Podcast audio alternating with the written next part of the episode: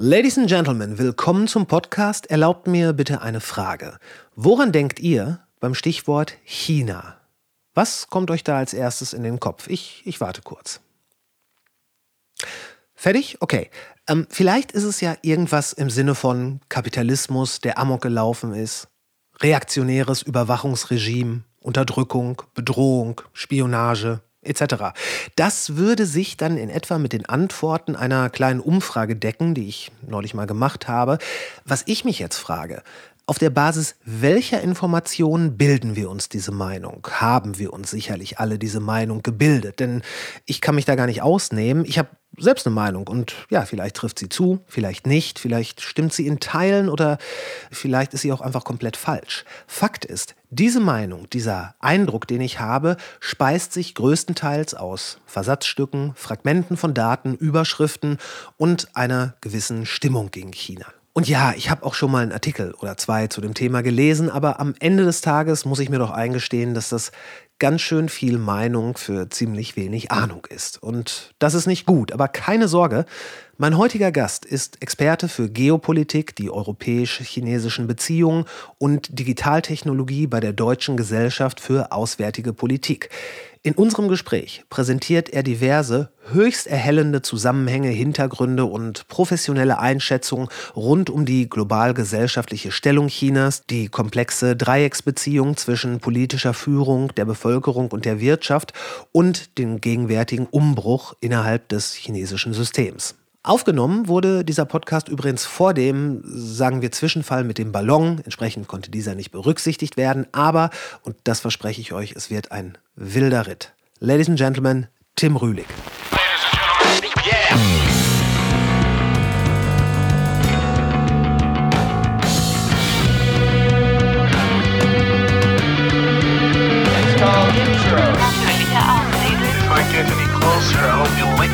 War das nicht ganz so schlimm oder nicht ganz so geil ist? Was wirklich drauf anlegt, könnte man Suicide bei Tiger begehen. Ja, es kann schief gehen. Und das ist heute. Hier werden nicht so viele Leute erschossen. 10.000 Mann, wir brauchen Pferde und Kanonen. Ich finde den Plan super. Die Welt geht zugrunde. Alles Kacke, bis nächste Woche.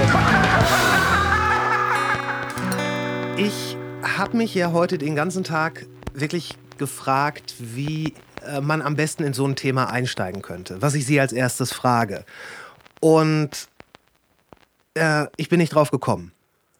Darum, was müsste man denn fragen, wenn man so ein überkomplexes Thema wie China begreifen will oder wenn man sich daran tasten will? Was wäre denn ein guter Startpunkt? Wahrscheinlich das Land zu verstehen. Das heißt, irgendwie erstmal zu fragen, welche Perspektive hat eigentlich die Volksrepublik? Da könnte man dann nochmal differenzieren. Meint man eigentlich nur das Regime? Also wenn man China sagt, denkt man als, als erstes natürlich wahrscheinlich immer erstmal an die kommunistische Partei von China. Ja. Aber ähm, äh, im Zweifelsfall auch, wie kann man natürlich auch eine Bevölkerung mit in den Blick nehmen. Aber wie wird eigentlich in China darüber nachgedacht, wie sich die Welt, also Weltpolitik gerade entwickelt, äh, wie sich Globalisierung gerade entwickelt. Und äh, ich glaube, darüber machen wir uns äh, erstaunlich wenig Gedanken eigentlich in Europa, sondern wir gehen sehr stark von Abhängigkeiten aus, wir gehen von Russland aus und fragen uns, wenn sowas ähnliches mit China auch wieder passiert, was heißt das für uns? Aber wir nehmen viel zu selten, glaube ich, eigentlich China selbst als Ausgangspunkt, was deren Blick auf die Welt ist. Und ich glaube, damit haben Sie sowas von recht. Also das, ich habe mich, ich, ich dachte echt, ich hätte mich gut vorbereitet, aber das, das ist so, so, so banal und gleichzeitig auch irgendwie arrogant das ist, äh, darüber habe ich überhaupt nicht nachgedacht. Ja, aber das, das prägt ja im Moment die Diskussion auch. Ähm, Beziehungsweise prägt sie halt gerade nicht. Genau, aber es, es prägt sie nicht, dass niemand, es prägt sie genau, dass niemand darüber eigentlich nachdenkt, sondern sozusagen, äh, es wird diese Dualität China gegen die USA wird natürlich aufgemacht. Da spielt China eine Rolle, äh, aber eben nur im Verhältnis zu ähm, China als potenzieller oder tatsächlicher Unterstützer von Russland. Äh, da ist China sozusagen wieder ein Faktor, aber der Ausgangspunkt ist eher Putin, ist eher Russland ähm, oder halt unsere Abhängigkeiten. Aber sozusagen das Denken in Peking ist selten der erste Ausgangspunkt. Das, das, das stimmt, klar. Ich meine, also das, das wird auch, das, ja, das wird in der Tat furchtbar, furchtbar wenig überhaupt erst in Erwägung gezogen, dieses, dieses, dieses Denkmodell anzugreifen. Ähm, dann, ja, aber dann, Mensch, dann tun wir das doch. Äh, was, wie sieht China denn die Lage? Ganz simpel gesprochen. Ja, das ist natürlich nicht in zwei Sätzen gesagt, aber wir haben ja Zeit in diesem Format, das ist schön. Ähm, ich fange mal, glaube ich, mit einer äh, wahrscheinlich überraschenden, für manche zumindest überraschenden äh, Einsicht an. Wir nehmen ja China in erster Linie als eine potenzielle Bedrohung wahr, die auch deshalb bedrohend ist, weil sie immer stärker wird. Mhm. Ähm, und natürlich irgendwie ganz anders ist, als wir meinen, meinen wir zumindest. Ähm, die chinesische Sicht, und wenn ich jetzt chinesische Sicht sage, meine ich mal als erstes hier wirklich die kommunistische Parteiführung. Ich meine jetzt noch nicht, dass die Bevölkerung, da können wir vielleicht im Laufe des Gesprächs auch noch äh, gucken, inwiefern die Bevölkerung immer der Regierung zustimmt. Sehr gerne. Aber wir bleiben mal für den Moment bei der Regierung. Das ist komplex genug für den Staat. Und dort ist äh, es auch so, dass eine wachsende Zuversicht äh, eine, eine ganze Weile eigentlich vorhanden war. Ich würde so sagen, die globale Finanzkrise war da, glaube ich, so ein Punkt, dass die chinesische Führung gedacht hat, oh, im Westen läuft ja auch nicht alles so gut und vielleicht ist unser System doch nicht so unterlegen, wie wir immer äh, befürchtet haben. Wir sind vielleicht doch ganz gut im Rennen. Und zugleich aber hat nie aufgehört und ist eh in letzter Zeit eher wieder stärker geworden, eigentlich eine Befürchtung, ähm, äh, ob einer ganzen Reihe an Herausforderungen, denen China gegenübersteht. Also sozusagen, während wir China hauptsächlich durch die Brille der Stärke Chinas, vor der wir Angst haben, äh, gucken, äh, ist die Perspektive aus Peking eine, die eher auf die Verletzbarkeit, ich will mal gar nicht sagen nur durchweg Schwäche, aber die Verletzbarkeit der eigenen Stärke schaut. Und okay. die Verletzbarkeit äh, beruht auf einer ganzen Reihe an Faktoren. Ganz wichtig ist, glaube ich, die Wirtschaft. Das ist jetzt nicht nur null Covid, das ist natürlich sozusagen ganz akut. Das hat enorme wirtschaftliche Schäden hervorgerufen. Das ist klar, das wird viel berichtet. Aber es geht darum, dass China eigentlich eine ganz grundlegende ähm, wirtschaftliche Transformation hinlegt. Es war immer so die Werkbank der Welt, die mit niedrigen Löhnen im Kern ähm, wettbewerbsfähig war und sehr viel exportiert hat. Und das beruhte darauf, dass China offensichtlich schier unendliche äh, menschliche Ressourcen zur Verfügung hatte und dadurch im Prinzip Arbeitskosten niedrig waren. Mhm. Demografie erlaubt das natürlich nicht mehr. Und äh, China ist längst an diesem Punkt oder ist längst über diesen Kipppunkt drüber, wo es nicht einfach immer billige Arbeitskräfte nachschießen kann. Und deswegen muss China innovativ werden. Deswegen ist sozusagen der Kerngrund, warum sie auch in so viele Digitaltechnologien investieren. Ähm, äh, also das ist sozusagen ein Faktor, dass das Wirtschaftsmodell mit diesem Wirtschaftswachstum, auf das sich ähm, die KP so lange gestützt hat, so nicht ohne weiteres funktioniert. Ähm, und äh, man sich da verändern muss und dass das eine Phase auch einer, ich sage jetzt mal, strategischen Unsicherheit. Das ist die Hoffnung der KP ist, dass das eine Übergangsphase ist, aber das ist auch eine Frage. Ist das eine Übergangsphase oder ist das dauerhaft? Aber zumindest mal für eine Übergangsphase ist die Angst sehr groß, dass äh, die Bevölkerung unzufrieden äh, ist mit der Performance der kommunistischen Partei ähm, und dass da ein ernstes Problem daraus werden kann, vor allem des, äh, dadurch, dass die chinesische Bevölkerung ja durchaus, wenn sie nach Westen guckt, ein alternatives Modell hat. Es ist ja nicht so, dass man alternativlos äh, dasteht. Und ähm, das heißt nicht, dass es im Moment den großen Ruf nach Demokratie äh, und Rechtsstaatlichkeit in China gibt in der Bevölkerung, aber die Angst ist sehr virulent.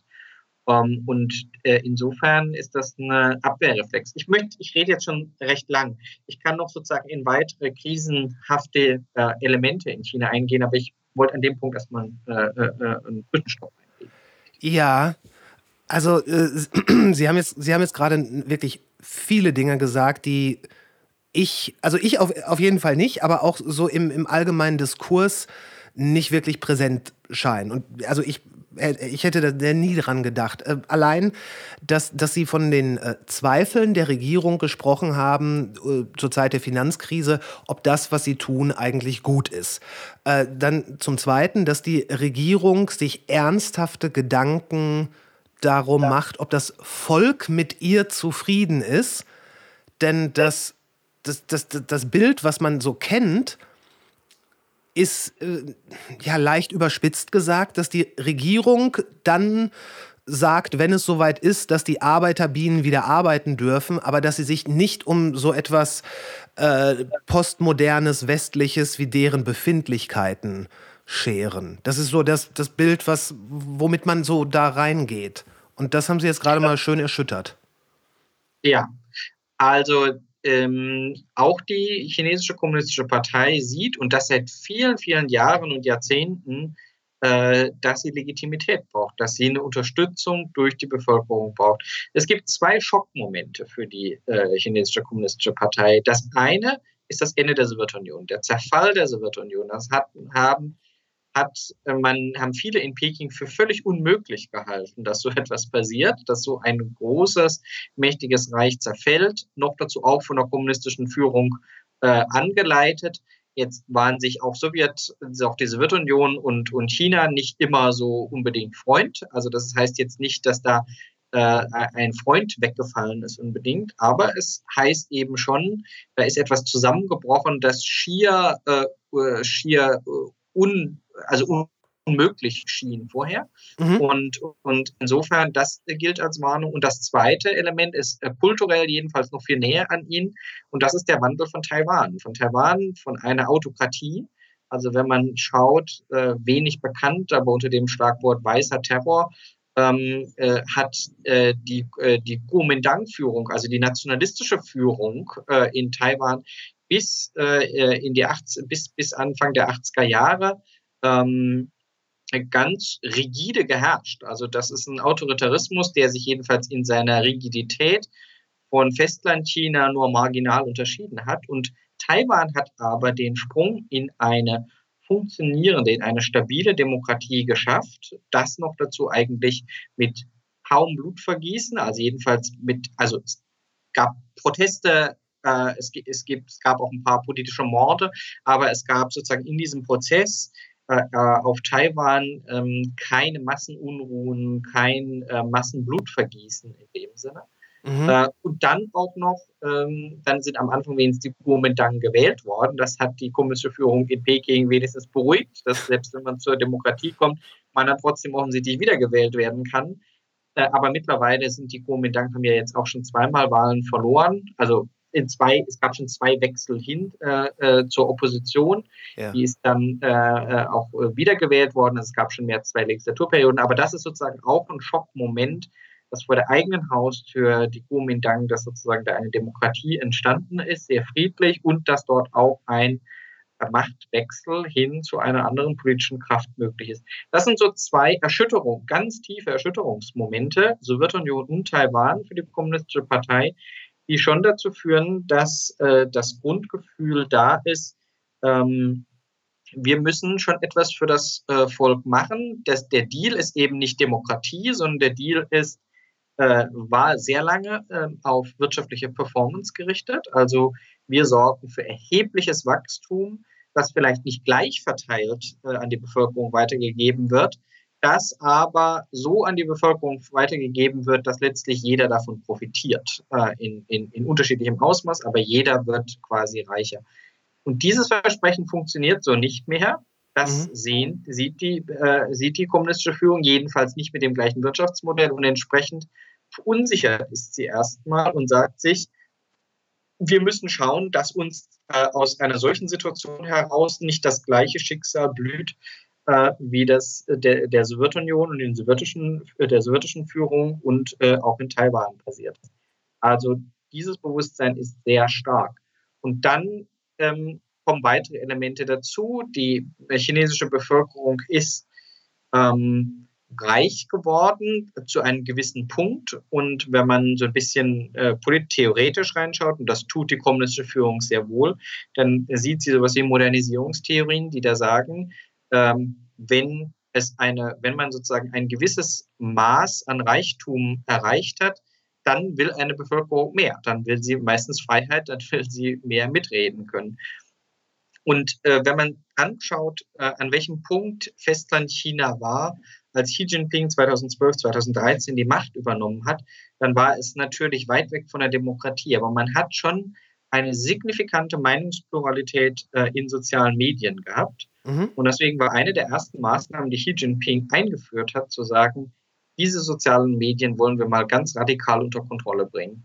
Also das heißt, Xi Jinpings Machtübernahme fällt zusammen ähm, mit etwas, das im Gespräch mal ein Ministerialbeamter der, des, des Ministeriums für Staatssicherheit mir gegenüber formulierte als eine Rescue Operation, also als, als, als eine Rettungsaktion. Hm. Nicht, weil man gedacht hat, dass jetzt in einem Jahr die Volksrepublik am Ende ist, aber weil man gesagt hat, wir müssen jetzt den Deckel drauf bekommen in, in, in den nächsten, im nächsten Jahrzehnt.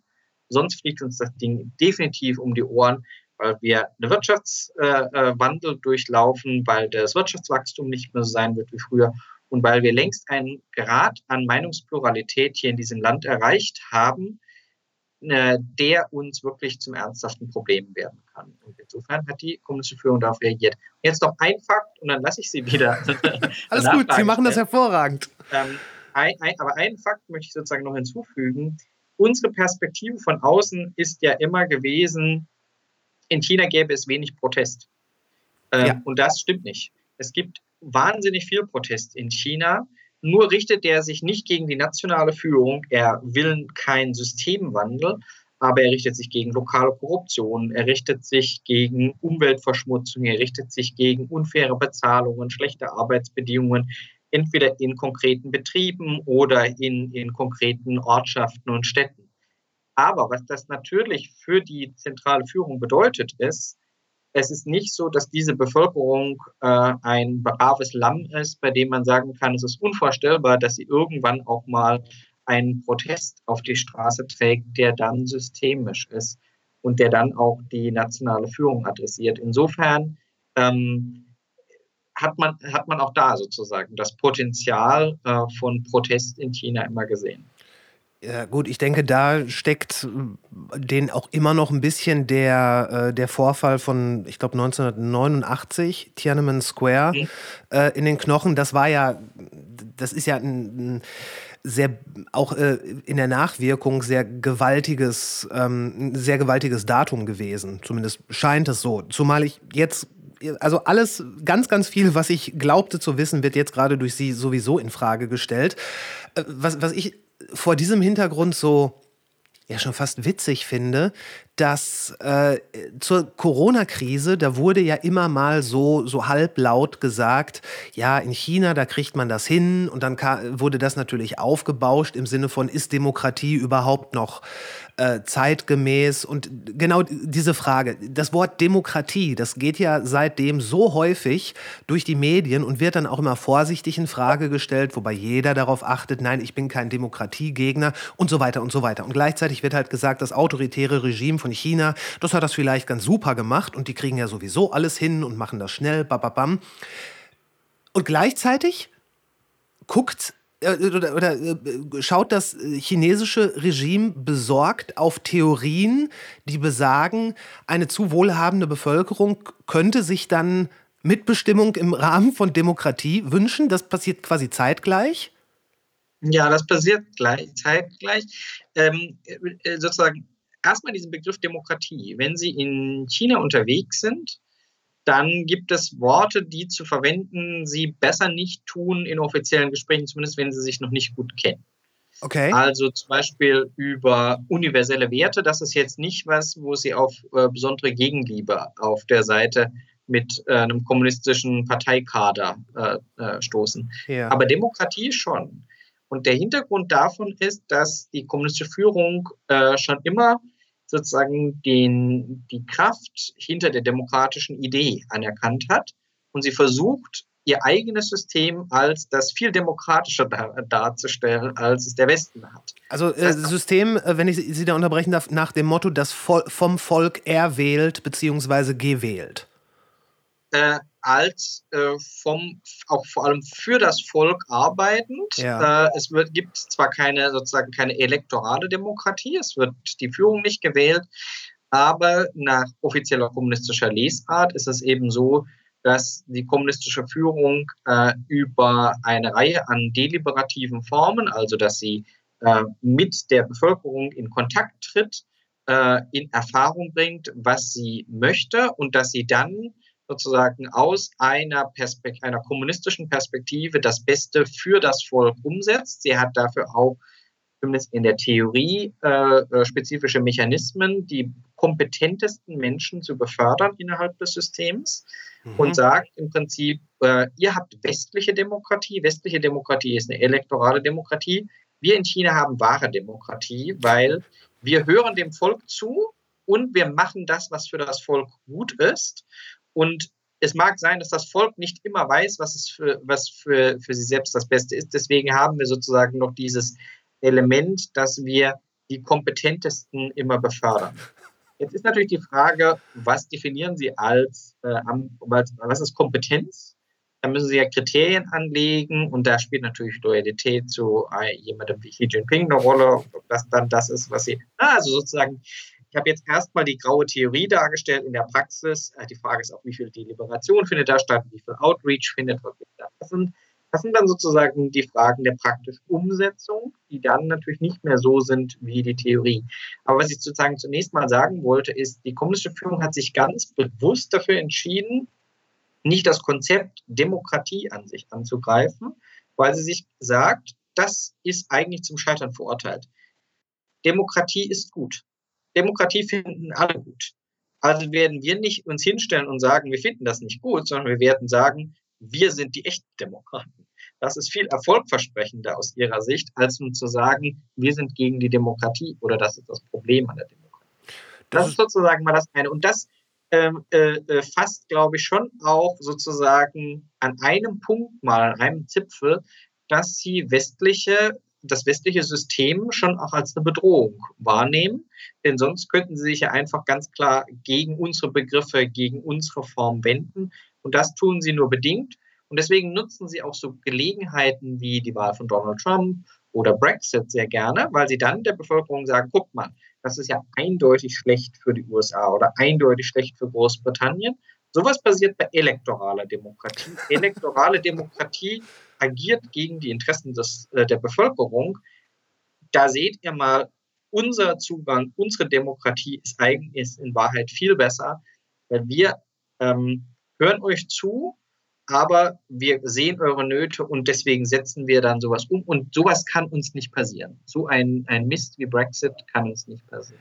So das ist, und das ist eine, eine Rhetorik, die in der Bevölkerung in dieser Form schon auch ganz gut verfängt. Also so nach dem Motto, wir hören, was ihr sagt, ähm, wägen dann aber selbst nochmal ab, ob das, was ihr wollt, ob ihr das auch wirklich wollt. So wie das ja wie das Kind, was gerne eine ganze Tafel Schokolade essen möchte. Es ist ein sehr patriarchales äh, Verständnis äh, davon, ich kann patriarchal sagen, weil die kommunistische Führung ist ja fast ausschließlich männlich, äh, ein sehr patriarchales äh, Vor Vorstellung äh, von diesem Verhältnis zwischen, ich benutze jetzt mal demokratische Führung des Landes, um das sozusagen zu paraphrasieren, was hier die kommunistische Führung äh, als Selbstbeschreibung gibt und dem und dem Demos, dem Volk. Ähm, also wir hören euch zu, aber wir wissen es sozusagen schon besser. Und das ist natürlich auch ganz interessant, ähm, dass das auch ein Versprechen enthält, äh, dass dem schon auch viele in China sozusagen sehr zugeneigt sind. Also es gab beispielsweise 2015 einen größeren Börsencrash äh, nach einer Phase, in der die kommunistische Führung ihrer Bevölkerung geraten hat, äh, Altersvorsorge über Aktien äh, anzulegen. Das heißt, sehr viele, es gab sehr viele Kleinanleger in, in China, die haben sehr viel investiert und haben sehr viel verloren, im Zweifelsfall ihre Altersvorsorge verloren. Mhm.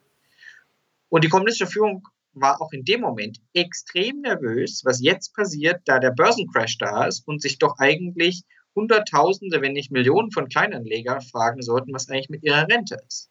Mhm. Es hat keinen Protest gegeben und der Grund, äh, den sie, den ich für sehr plausibel halte und den sie auch selbst dann sozusagen nach Recherchen äh, äh, ermittelt haben, ist, dass die Bevölkerung gedacht hat, na, die kommunistische Führung verspricht uns ja immer, dass sie sich um uns kümmert. Sie wird schon irgendeinen Ausweg aus dieser Situation finden. Also es war dann schon auch ein Vertrauen genau auf dieses patriarchale Versprechen. Äh, sie hat uns ja sozusagen gesagt, wir sollen hier investieren. Und jetzt setzen wir aber auch darauf, äh, dass, das, ähm, dass das irgendwo auch eine gewisse Sicherheit hat. Und deswegen ist es auch immer wieder so, dass die kommunistische Führung schon dafür schon zusehen muss, auch immer hochspekulative Finanzgeschäfte ähm, in nicht zu großem Umfang scheitern zu lassen. Also es gibt sehr viel Finanzspekulation beispielsweise im Immobiliensektor, ein weiterer Sektor, wo ganz viele ihre Altersvorsorge reingesteckt haben.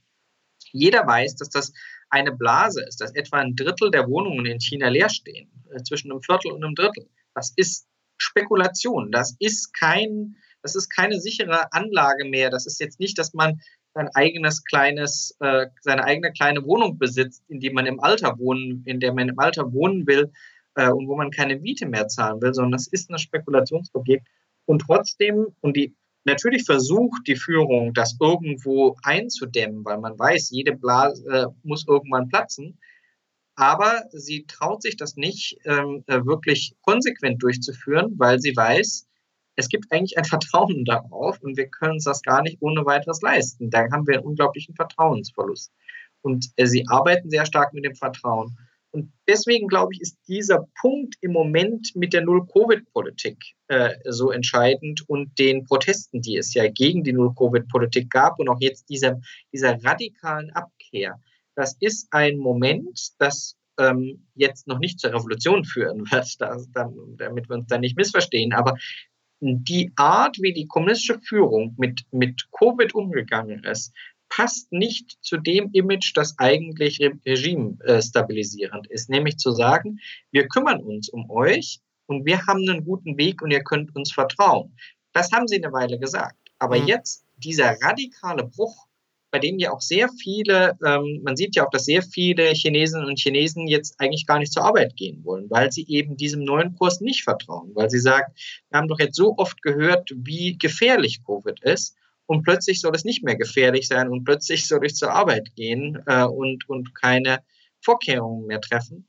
Und das hinterlässt nach meiner Wahrnehmung äh, eine Irritation, wie sie in China äußerst selten also durchaus ein zeitlich, ein, möglicherweise ein Punkt, auf den man in der Zukunft zurückblicken wird und sagen könnte, da hat es einen Bruch gegeben.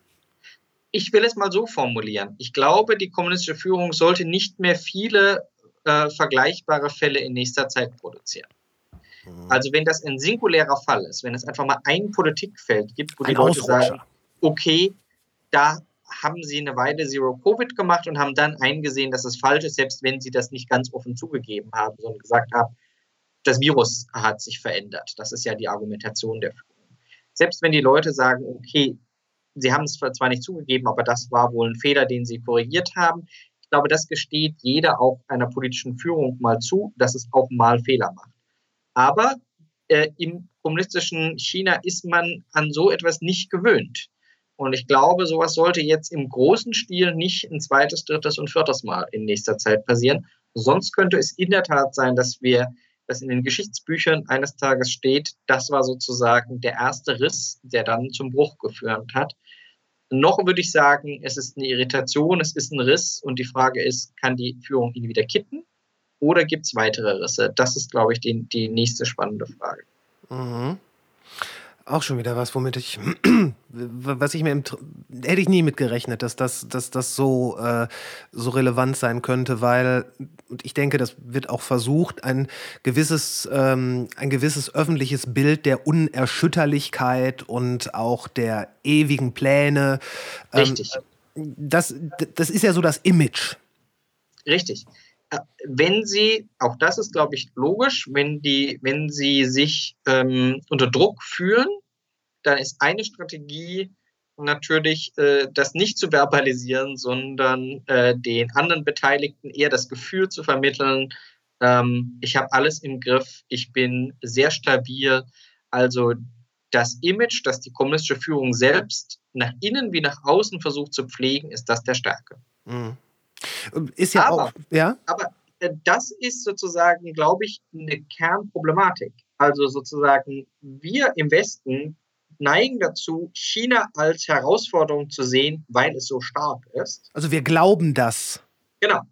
Aber die, wahr, die wahrhafte Problematik ist, glaube ich, dass wir ein Land haben, das ja tatsächlich nicht ganz irrelevant ist, also das tatsächlich eine signifikante Macht hat, das mhm. aber eben nicht aus Zuversicht heraus agiert, sondern eher aus, äh, aus Erwägungen heraus, wie kann ich irgendwie meine Probleme in den Griff bekommen. Das ist sehr nach innen gerichtet und kann dazu führen, dass man eine sehr viel nationalistische Politik beispielsweise macht und sei es nur als Ablenkungsmanöver, um von inneren Problemen abzusehen. Also ich glaube, wir wären möglicherweise sogar kurzfristig besser dran, wenn wir es mit einem selbstbewussten China zu tun hätten, als mit einem, das eher aus einer Position der Verletzbarkeit heraus handelt. Also die Herausforderung ist eher größer als kleiner.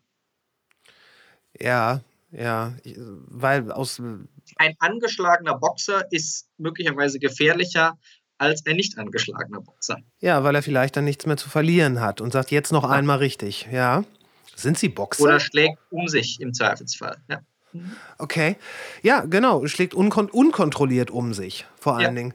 Ja, ja, das stimmt. Aber gleichzeitig wirkt es ja, äh, wenn man auch gerade an äh, westliche, also amerikanische Außenpolitik und vor allen Dingen auch die, mh, hm, der Ton, der häufig angeschlagen wird, wenn man daran denkt, dann könnte man ja meinen, dass die also, also sie steigen voll auf dieses Bild des starken, selbstbewussten, vielleicht sogar mit äh, imperialistischen Ambitionen versehenen Chinas ein, agieren entsprechend, äh, entsprechend aber ich meine, die, die amerikanischen Politikerinnen und Politiker wissen doch auch um das, was Sie mir hier erzählen, oder? Äh, zumindest einige. Ich weiß nicht, ob es jeder weiß, aber ich glaube, einige wissen es. Ähm, lassen Sie es mich so formulieren. Vielleicht haben wir es mit zwei angeschlagenen Boxern zu tun. Oh. Ähm, die Frage ist, ich bin kein Amerika-Spezialist, aber ähm, die Frage sozusagen, wenn man, wenn man diese Frage stellt, welches dieser beiden Weltmächte äh, aktuell ist, ähm, wird sozusagen die Dominanz haben in, sagen wir mal, 30 bis 40 Jahren, Aha.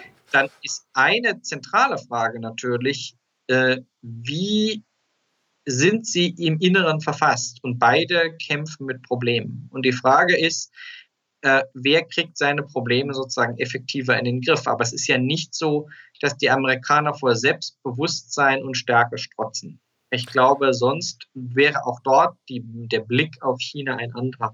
Jetzt will ich nicht sagen, dass mir äh, China und die USA gleichermaßen suspekt sind als Europäer. Das ist eine ist schon weiterhin eine Demokratie und ein Rechtsstaat und wir sind in einer Sicherheitsallianz mit äh, dem einen und mit den anderen nicht. Mhm. Also da gibt es schon und äh, Menschenrechtsverletzungen in der Größenordnung, wie sie in Xinjiang begangen werden, sind mir aus den USA auch nicht bekannt. Also da gibt es natürlich aus europäischer Sicht gute Gründe zu differenzieren zwischen den beiden aber dass es insofern eine gewisse Gemeinsamkeit gibt, als dass beide sich jetzt nicht in einer Hochphase befinden und sondern beide eher aus einer ich nenne es mal Position der Selbstbeschäftigung heraus äh, internationale Politik betreiben, ist kein besonders ähm, befriedigender Zustand. Ja. Und äh, auch in den USA muss man sich ja fragen, bei dieser Polarisierung zwischen den beiden Parteien, was gibt es eigentlich noch an Konsens? Und ähm, äh, der, bei, vielleicht ist Russland ein Teilkonsens, wobei ich es sicherlich auch ähm, in, bei der Republikanischen Partei, also wenn man an Trump selbst denkt, jedenfalls doch die Frage ist, ob es da nicht auch Nähen zu Russland gibt. Aber eigentlich ist China fast so äh, fast das einzige, äh, die, fast die einzige Gemeinsamkeit zwischen beiden Seiten.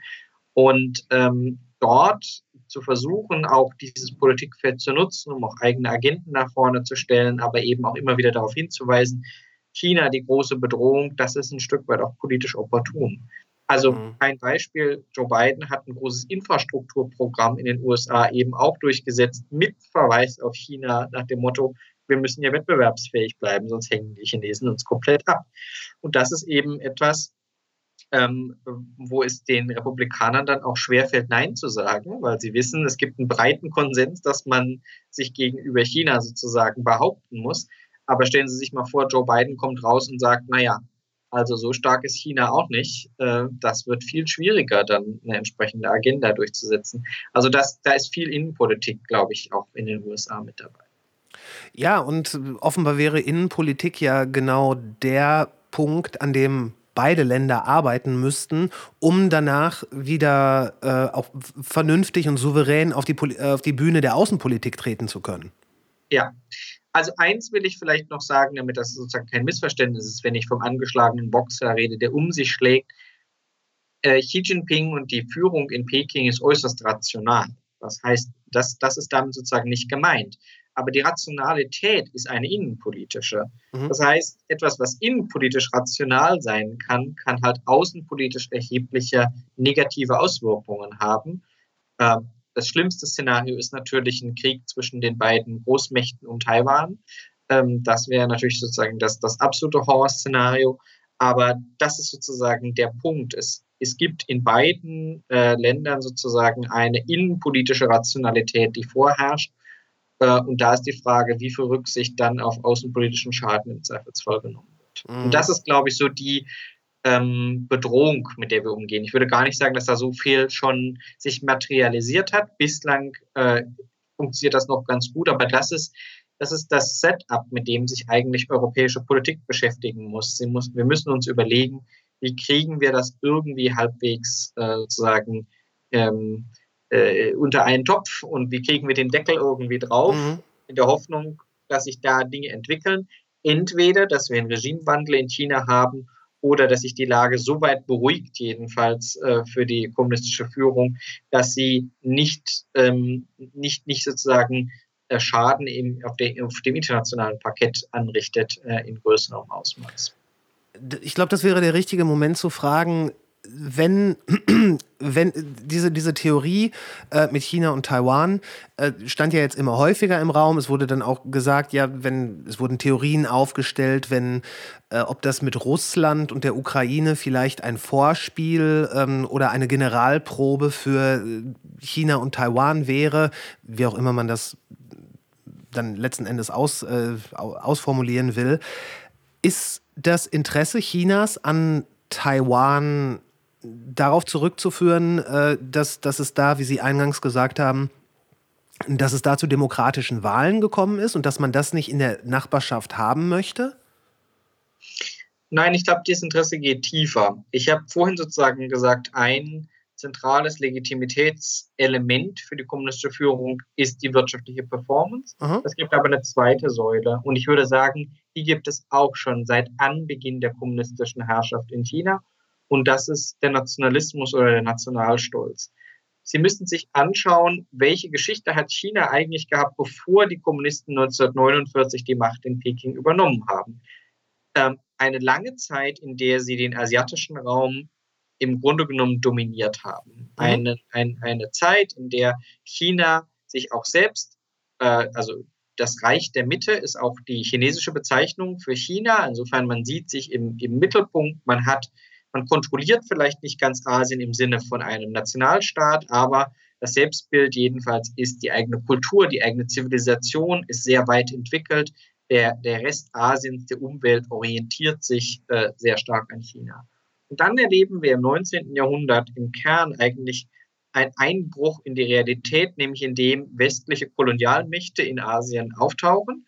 China erlebt zwar sozusagen nicht eine Kolonialgeschichte wie Afrika, dass das ganze Land äh, über Jahrzehnte hinweg kolonisiert wird, aber dass wir sozusagen eine Semikolonisierung erfahren. Natürlich ist Hongkong und Macau sind hier sozusagen die prominentesten Beispiele, weil sie auch am längsten dann noch Bestand gehabt haben.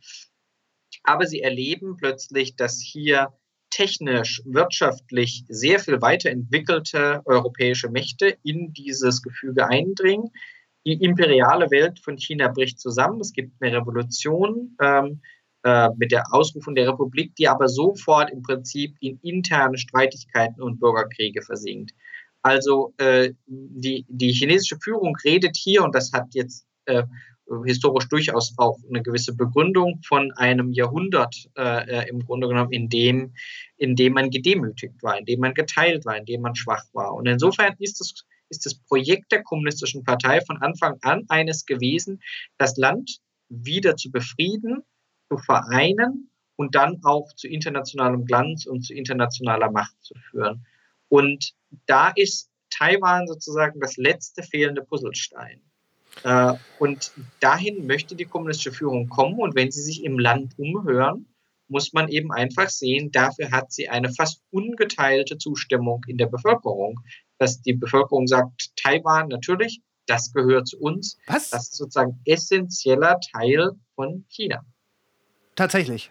Ja, das ist eine, eine ganz verbreitete Auffassung in Festlandchina. Na, wir reden nicht von Taiwan, wir reden nicht von der taiwanesischen. Na, natürlich, Wir natürlich. reden von der festlandchinesischen Bevölkerung.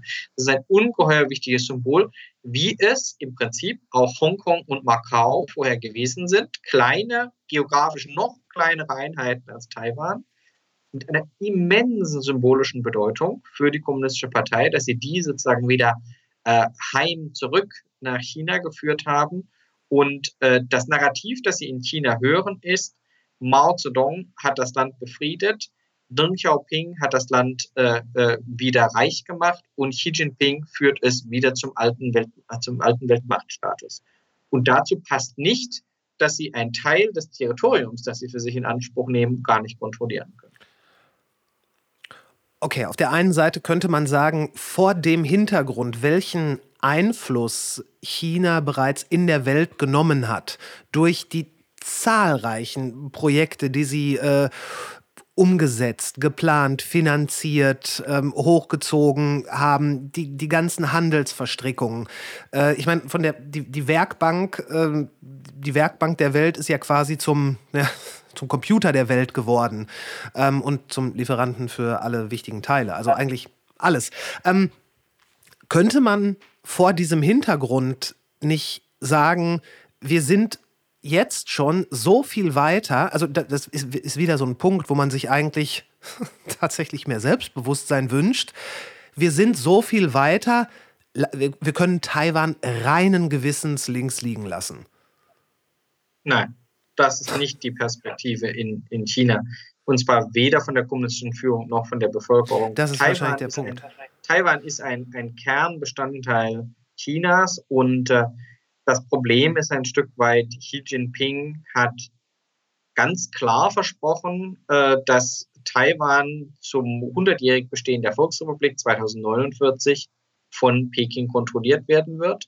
Und er hat indirekt äh, im Grunde genommen auch, also jedenfalls, er hat das zwar in die, diesen Satz so nicht ausgesprochen, aber klar ist, dass die Bevölkerung davon ausgeht, dass er ihnen ein Versprechen gegeben hat, dass in seiner Regierungszeit die Kontrolle über Taiwan zurück äh, erobert wird. Und die, die Mehrheit der Bevölkerung ist dafür.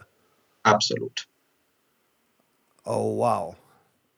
Also ich sage das so sicher, weil äh, in all meinen Reisen, also äh, Meinungsumfragen sind natürlich schwierig in solchen Systemen durchzuführen, sind immer mit Vorsicht zu genießen. Aber wenn Sie das Thema Taiwan anschneiden, egal wo Sie sind äh, in diesem Land, Sie hören eigentlich immer das Gleiche. Äh, wir wissen gar nicht, was das soll. Taiwan gehört zu China. Äh, es wird Zeit, dass wir das kontrollieren. Ich meine, wir müssen auch an dem Punkt uns mal ehrlich machen. Auch wir diplomatisch äh, erkennen an, dass es ein China gibt. Ähm, wir sind sozusagen in der Politik, sagen wir konkret, wir, wir werden nur akzeptieren eine Wiedervereinigung, die friedlich stattfindet. Also der Westen hat immer deutlich gemacht, sozusagen Umsetzung dieses Anspruchs von einem China muss konsensual erfolgen. Mhm. Sonst akzeptieren wir sie nicht. Aber sozusagen diese, die, die Grundprämisse, dass es ein China gibt und nicht zwei Staaten, ist eine, die ähm, von den europäischen Staaten und auch von den Vereinigten Staaten von Amerika prinzipiell anerkannt werden. Wir haben Taiwan nicht als eigenständigen Staat akzeptiert und anerkannt und werden das in absehbarer Zeit auch nicht tun. Hm. Was insofern ein Stück weit absurd ist, weil Taiwan de facto, wenn Sie sozusagen auf das Funktionieren dieses Gebildes schauen, natürlich ein Staat ist. Ja, ja. Ja, ja, ja. Was, was, sagt denn Taiwan dazu? Also die Taiwanesen sind da im Kern eigentlich pragmatisch. Die Taiwaner wollen den Status quo erhalten. Sie sagen, also ich denke, äh, wenn, wenn, man, wenn sie sozusagen die ganz freie Auswahl hätten, gehe ich davon aus, dass eine übergroße Mehrheit sich schon für die, für die Unabhängigkeit aussprechen würde. Aber wir haben in Taiwan, glaube ich, eher die Situation, dass man pragmatisch auf die Lage schaut. Mhm. Man sieht einfach, wenn wir jetzt Unabhängigkeit erklären, dann ist der Krieg sofort da. Also wir versuchen den Status quo der de facto Unabhängigkeit so lange wie möglich zu konservieren und hoffen einfach, dass es irgendwann sich dieses Problem dann doch mal erledigt, dass irgendwann dieser Anspruch nicht mehr erhoben wird. Aber wir sehen, dass das ist sozusagen die einzig praktikable, der einzig praktikable Weg. Man muss eben in Taiwan sehen, es gibt im Kern eigentlich zwei Bevölkerungsgruppen äh, auf Taiwan, die man unterscheiden kann, die diese Gesellschaft prägen. Das eine sind jene, die über äh, Generationen in Taiwan leben und bei denen man sagen muss, ähm, Taiwan hat nicht, hat, hat eine viel kürzere Geschichte der Vereinigung, wenn man auf die letzten äh, Jahrhunderte zurückschaut, äh, mit China, als man meint. Taiwan war auch sehr lange japanisch, japanische Kolonie. Mhm. Ist erst nach 45 sozusagen dann wieder zurückgegeben worden, äh, ist im Ende des 19. Jahrhunderts an Japan gefallen, äh, war dann bis Ende 45, äh, bis, bis nach dem Krieg, also bis 45 äh, äh, japanisch. Und äh, der erste sozusagen frei gewählte Präsident von Taiwan sprach besser Japanisch als Chinesisch. Also das ist sozusagen, das, das, ist, das ist sozusagen dieser Teil der Inselbewohner, ist einer, der sozusagen diese Verbindung zum Festland gar nicht so sieht, äh, weil es einfach historisch gewachsen diese Verbindung gar nicht so lange gab. Und dann hat man auf der anderen Seite äh, eine Bevölkerung, die einen, die sozusagen äh, aus Festland China 1949 geflohen ist vor der kommunistischen Herrschaft, die Nationalisten, die Kuomintang. Und die sehen sich zwar sozusagen äh, als Chinesen, aber eben nicht als Chinesen, die das kommunistische Regime unterstützen, sondern eben genau in Abgrenzung äh, dazu. Und das führt zu dieser paradoxen Situation, dass sie, dass Taiwan entstanden ist als ein Gebilde, das von den Kuomintang geführt wurde, die geflohen sind vor den kommunistischen Herrschern in Peking. Die aber, wenn Sie auf das politische System in Taiwan heute gucken, die Kuomintang sozusagen die Partei sind, die der kommunistischen Führung genehmer ist, weil die anderen, die wollen eigentlich gar nichts mit China zu tun haben. Dann ist den äh, Kommunisten die Kuomintang, die Nationalisten, ihre alten Feinde immer noch lieber, weil die haben wenigstens äh, das Selbstverständnis, Chinesen zu sein. Äh, die wollen sozusagen selbst ganz China kontrollieren im Selbstanspruch, aber zumindest sehen sie sich als Teil von China. Die anderen sind sozusagen noch schlimmer, die wollen ja eigentlich gar nichts mehr mit dem Festland zu tun. Das, das ist natürlich schon paradox. Es ist hervorragend, dass das alles überhaupt nicht kompliziert ist. Genau. oh Mann. Ähm, was. Ich muss das Ganze erstmal prozessieren. Das ist, also, mein Gott, was für eine Büchse der Pandora. Wenn, wenn man jetzt bei dieser äh, China-Taiwan Problematik, Krise, Situation, wie man es auch nennen möchte, wenn man, wenn man da bleibt. Und ja, es wurde ja immer gesagt, was, was wird der Westen in Anführungszeichen tun, ähm, wenn China massiv Anspruch auf Taiwan erhebt, wenn, wenn, es da, wenn es da Waffen gibt oder was auch immer. Kann man gerade vor dem Hintergrund, dass China ja oft als der, äh, als so diese finstere Randnotiz der Geschichten oder die, vielmehr noch die finstere Fußnote erwähnt wird, was kann man gegen ein Land tun, mit dem die gesamte Welt verästelt ist. Wie, wie, wie geht das? Wie sollte das gehen? Also, Abhängigkeiten sind selten einseitig. Sie sind meistens wechselseitig. Mhm. Ähm, das ist schon auch ganz interessant. Also, wenn wir von Importen aus China reden, von Importabhängigkeiten aus China reden, dann äh, ist das für uns eine zentrale Abhängigkeit. Äh, wenn wir von Exporten nach China reden, dann denken wir häufig auch äh, im Kontext von Abhängigkeit. Also beispielsweise die deutsche Automobilwirtschaft, die einen erheblichen Teil ihres Gewinns in China macht, da sagen wir, das ist eine Exportabhängigkeit. So, ähm, aber sozusagen die gleiche Logik gilt natürlich eigentlich auch für China. Also wenn die zu uns exportieren, deren Exporte, von die wir als unsere Abhängigkeit wahrnehmen, ist natürlich auch für China eine Einnahmequelle. Also eine Abhängigkeit, wenn es da einen wirtschaftlichen Austausch gibt, wenn ich etwas aus China kaufe, bin ich möglicherweise abhängig, das stimmt. aber auch wir sind natürlich dann für China eine zentrale Absatzmarkt. Also das mal sozusagen vorweggeschickt. Ja. Insofern, ich glaube, diese Abhängigkeiten sind ein zentraler Punkt, auf den man schauen muss. Man muss natürlich gucken, wie sind die gestrickt, aber ähm, es ist in den seltensten Fällen so, dass das sozusagen so ganz einlinear ist. Jetzt gibt es jetzt gibt's makroökonomische Studien, die haben mal so ein bisschen durchgerechnet, wie sind eigentlich die Abhängigkeiten, was passiert, was würde eigentlich passieren, sozusagen, wenn wir jetzt einfach unsere ökonomische Interaktion mit China beenden würden. Die sagen, die Importe und Exporte nach China äh, in, in, in der Wertschöpfung gemessen mhm. an unserem Bruttoinlandsprodukt sind etwa zwei bis drei Prozent. Das ist schon eine Größe, die über die, die, ich meine, das wollen wir jetzt nicht verlieren, aber es ist jetzt auch nicht so gigantisch, dass man sagt, damit kann man gar nicht umgehen. Dann haben die geguckt, wie viele Arbeitsplätze werden denn eigentlich in Deutschland geschaffen durch die wirtschaftliche Interaktion mit China. Ähm, die, Pro die Prognosen variieren natürlich, aber sie schwanken alle rund um eine Million. Ja, ich will nicht eine Million mehr Arbeitslose in Deutschland haben, das ist schon richtig. Mhm. Aber es ist jetzt auch keine Größenordnung, wo, glaube ich, alle tot vom Stuhl fallen und sagen, mit einer Million Arbeitslosen können wir überhaupt gar nicht umgehen. Zumal man ja auch immer dran denken muss, es ist jetzt zumindest in den ersten Schritten erstmal nicht so wahrscheinlich, dass das komplette China-Geschäft wegfällt, sondern es wird wahrscheinlich nur um Teile, selbst wenn es um große Teile äh, geht, äh, handeln. Es wird nicht gleich alles sein. So, ähm, das Problem ist eher, die Abhängigkeiten existieren in ganz bestimmten Sektoren, die sehr zentral sind. Und da äh, sind wir in der mikroelektronischen Fertigung, wir sind in einer Reihe an Pharmaprodukten ähm, mhm.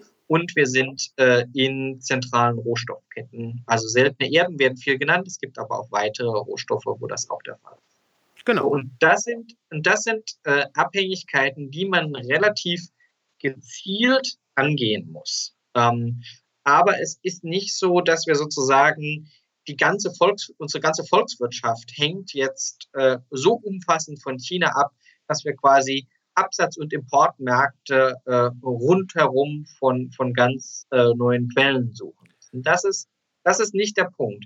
Es geht darum, sozusagen wirklich die Punkte zu finden, an denen die kritischen Abhängigkeiten bestehen und die zu adressieren. Das ist herausfordernd genug. Aber sozusagen diese Vorstellung, wir können eigentlich gar nichts machen. Ich glaube, die ist auch nicht richtig, weil wir schon sehr klar eingegrenzte Felder haben, wo wir agieren müssen. Das Problem ist, da agieren wir im Moment viel zu wenig und leider auch häufig nicht richtig. Das kann ich gerne auch gleich nochmal an einem Beispiel verdeutlichen. Sehr gerne, aber vorher, ähm, es ist ja Import und Export gut. Ähm, was ist mit äh, Infrastruktur innerhalb von zum Beispiel Deutschland, um mal ne, hier zu bleiben, die, ähm, die, die China gehört? Kürzlich war da der Bericht vom, ähm, von einem Teil vom Hamburger Hafen. Ja. Ähm, ich habe äh, tatsächlich, glaube ich, noch, als ich in der Schule war, gehört, dass äh, China irgendwelche kleineren Kommunen Wasserwerke oder Kläranlagen oder sowas abgekauft mhm. hat.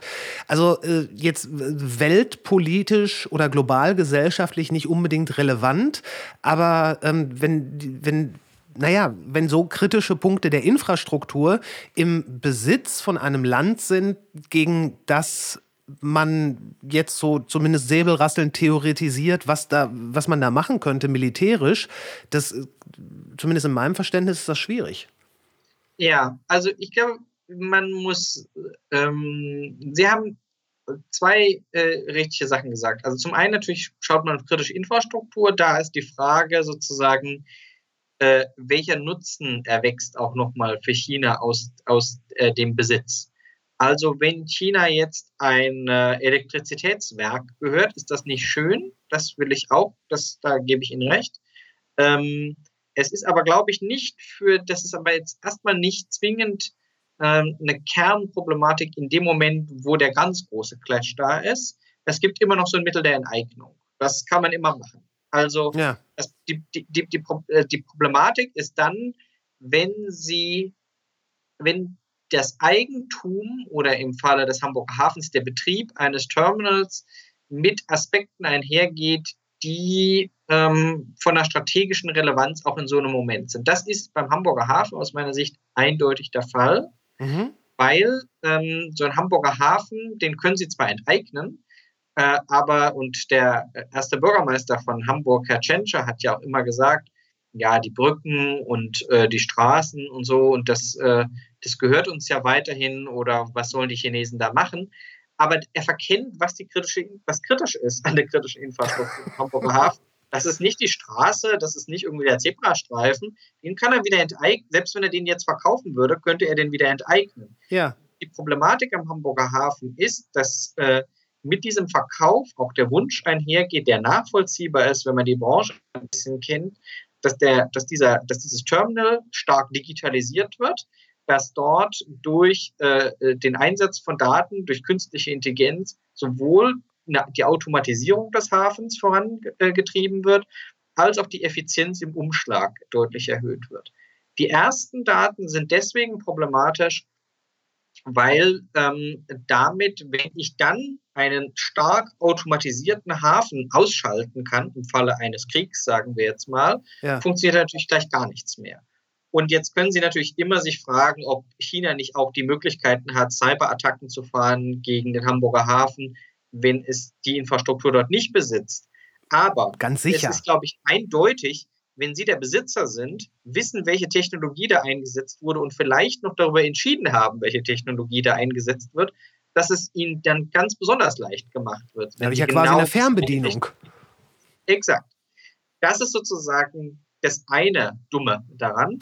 Diese zweite Art von Daten, äh, wenn ich sage, es geht um effizientere Gestaltung von Logistikketten, dann heißt es, Sie wollen ja wissen, was wird da umgeschlagen, woher kommt es, wo geht es hin.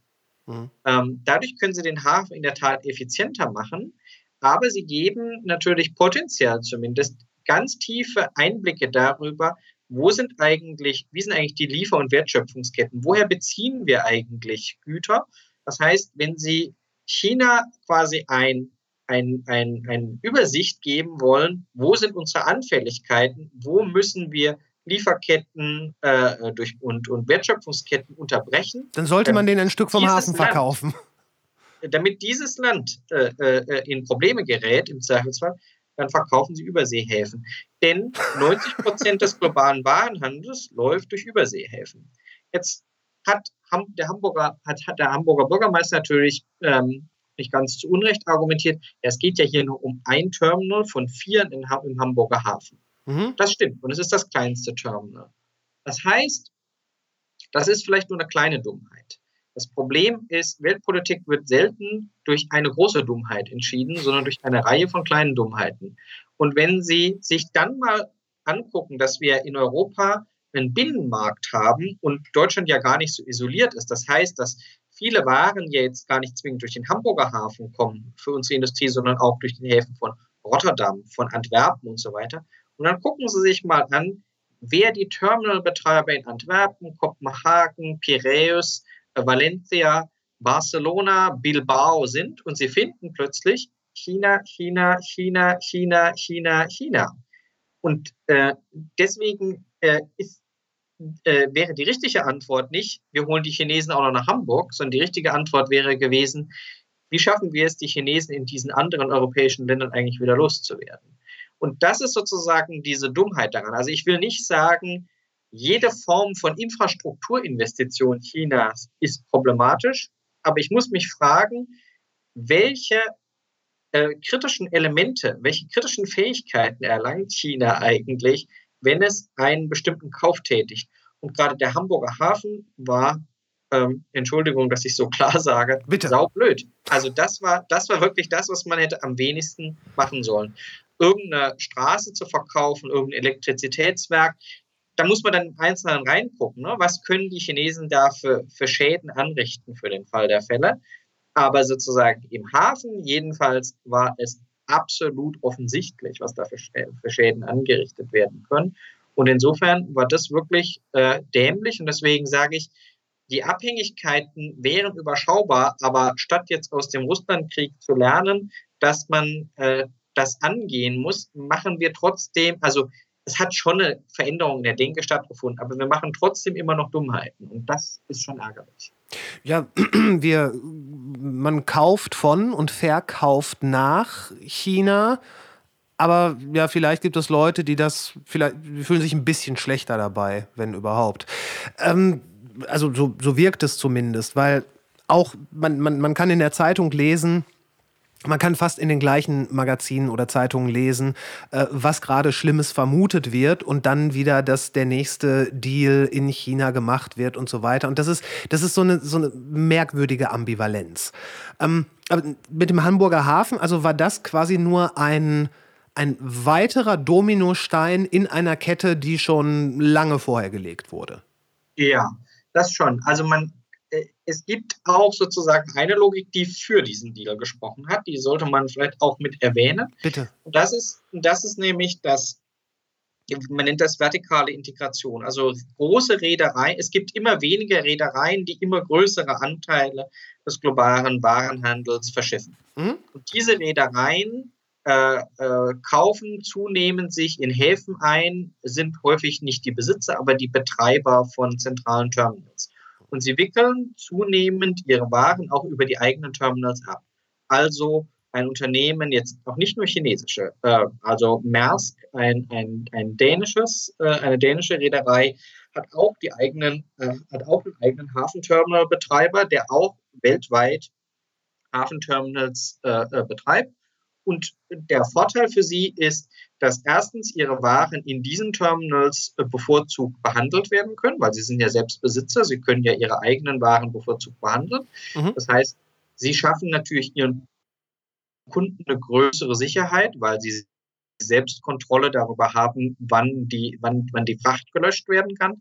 Und zum Zweiten, sie sparen natürlich Geld, weil sie nicht irgendeinem dritten Hafenbetreiber irgendwie Geld bezahlen müssen dafür, dass sie den, das Terminal nutzen können, sondern es bleibt ja alles im Haus. Geht einfach nur an ihre, ihre Tochter um.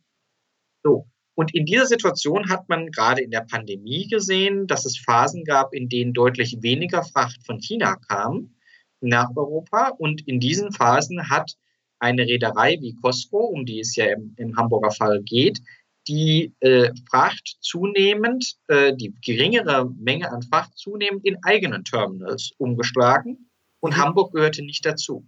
Das heißt, Hamburg hatte einen Wettbewerbsnachteil gegenüber anderen europäischen Überseehäfen, in die Costco dann bevorzugt reingefahren ist. Insofern aus sozusagen einer rein betriebswirtschaftlichen Standortlogik Hamburg war es richtig zu sagen, wir wollen immer nicht immer die sein, die äh, sozusagen die Dummen sind und in die Röhre gucken. Wenn die Chinesen mal ein bisschen weniger haben, dann gehen die immer in die anderen Häfen.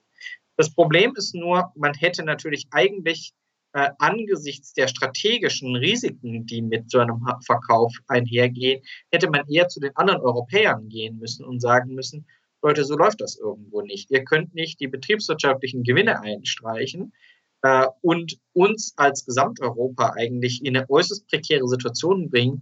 Wir müssen Wege finden, wie wir diese chinesischen Betreiber irgendwie wieder loswerden. Mhm. Aber stattdessen hat man gesagt, nee, wir wollen halt auch unser Stück vom Kuchen und hat ein Stück weit eine viel zu egoistisch äh, deutschlandzentrierte Perspektive eingenommen. Lassen Sie mich aber noch eins sagen. Es ist auch nicht jeder Deal schlecht mit China. Es hat eine Woche oder zehn Tage nach diesem Hamburger Deal nämlich eine zweite Debatte äh, im politischen Berlin gegeben um den Verkauf einer Chipfabrik in Dortmund, äh, Elmos, äh, an, an China. Und hier hat sich Berlin auch hier hat sich Berlin entschieden, im Gegensatz zum Hamburger Hafen, diesen Deal zu verbieten. Weil ja. die Logik war, Chips kritisch, Verkäufer kommt aus China, das machen wir nicht mit. Das Problem ist an diesem Punkt ähm, gewesen, diese Fabrik in, in Dortmund enthält nichts, was die Chinesen nicht längst haben. Also sie hätten, sie geben kein Know-how an die Chinesen, die, das sie nicht längst haben. Und äh, die chinesischen Marktanteile in diesem spezifischen Segment der Chips ist sehr klein. Sie geben also auch bei weitem nicht irgendwie eine marktbeherrschende Stellung an die Chinesen, sondern sie geben denen eine geringfügige zusätzliche Kapazität, während der Weltmarktführer für die Herstellung dieser, dieses spezifischen Chip-Typs ein, ein deutsches Unternehmen ist, nämlich Bosch. So, und gleichzeitig Elmos wollte diese Fabrik verkaufen, weil in dieser Fabrik ähm, äh, Chips gefertigt werden, hauptsächlich für die Automobilwirtschaft, die hauptsächlich Chips einer recht alten Generation äh, kauft. Also diese Chips, die in dieser Fabrik hergestellt wurden, waren vor 20, 30 Jahren sozusagen der heißeste Scheiß, aber das ist eben 20 oder 30 Jahre her. Mhm. Und jetzt hat Elmos, diese Deutsch, dieses deutsche Unternehmen, gesagt, wir wollen eigentlich diese äh, äh Fabrik loswerden, denn selbst die Automobilbranche, die eigentlich immer nur über, überaus alte und veraltete Chips braucht, selbst denen sind eigentlich diese Chips zu alt geworden. Deswegen wollen wir diese Fabrik loswerden. Also eher schon haben, abstoßen, wirklich, weil genau, das Produkt nicht mehr gefragt genau, war. Genau, das Produkt ist nicht mehr gefragt. Auch die Chinesen wollten diese Fabrik nicht einfach kaufen und nutzen, sie wollten diese Fabrik gezielt umrüsten. Also auch die hatten, haben nicht gesehen, dass sie das haben wollten. Elmos hat ungefähr ein Marktkapital von 100 äh, Milliarden Euro und sie hätten 10 dazu bekommen. Das heißt, sie hätten eine Aufwertung von etwa ihres Kapitals von etwa 10 Prozent bekommen, mhm. die Elmos gezielt in die Entwicklung und Produktion äh, von Chips setzen wollte, die die Automobilbranche tatsächlich jetzt braucht.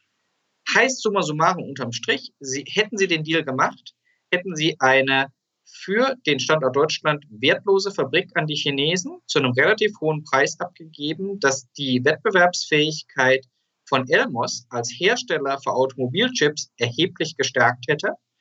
Und die Chinesen hätten absolut nichts bekommen, was sie nicht ohnehin schon hatten und hätten auch keine signifikanten Marktanteile dazu gewonnen. Und das wurde, das wurde verhindert. Und das wurde verhindert. Das ist ja wunderbar.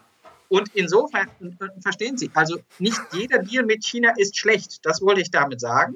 Es, es ist eben auch zu kurz gegriffen zu sagen, Chips sind ja wahrscheinlich kritisch äh, der Käufer kommt aus China, also mache ich es nicht. Es gibt durchaus Konstellationen, in denen sind solche Deals extrem sinnvoll und ich würde in dem Falle sagen, sogar für alle Seiten. Der chinesische Hersteller hätte eine Chipfabrik äh, gekauft, in der Tat.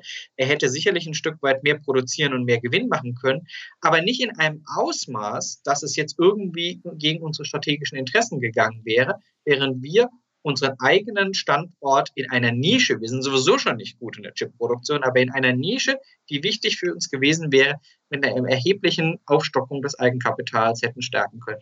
Also eigentlich ein perfekter Deal, aber gescheitert ist es daran, dass dann in Berlin alle dachten, jetzt hatten wir ja Hamburg schon äh, und jetzt will ich nicht in der Öffentlichkeit so dastehen, äh, als ob ich jetzt den kritischen Chip-Deal irgendwie mitmache.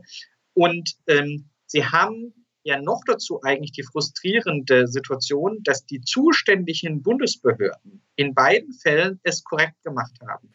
Alle sechs Bundesministerien, die für die Investitionsprüfung zuständig sind, da gibt es einen spezifischen Mechanismus, haben gesagt, Hamburg verhindern, Elmos zulassen, genauso wie man es machen muss. Dann kam die Politik. Olaf Scholz hat gesagt, nee, meine alten Buddies in Hamburg, das will ich eigentlich dann, dann doch ganz gerne machen.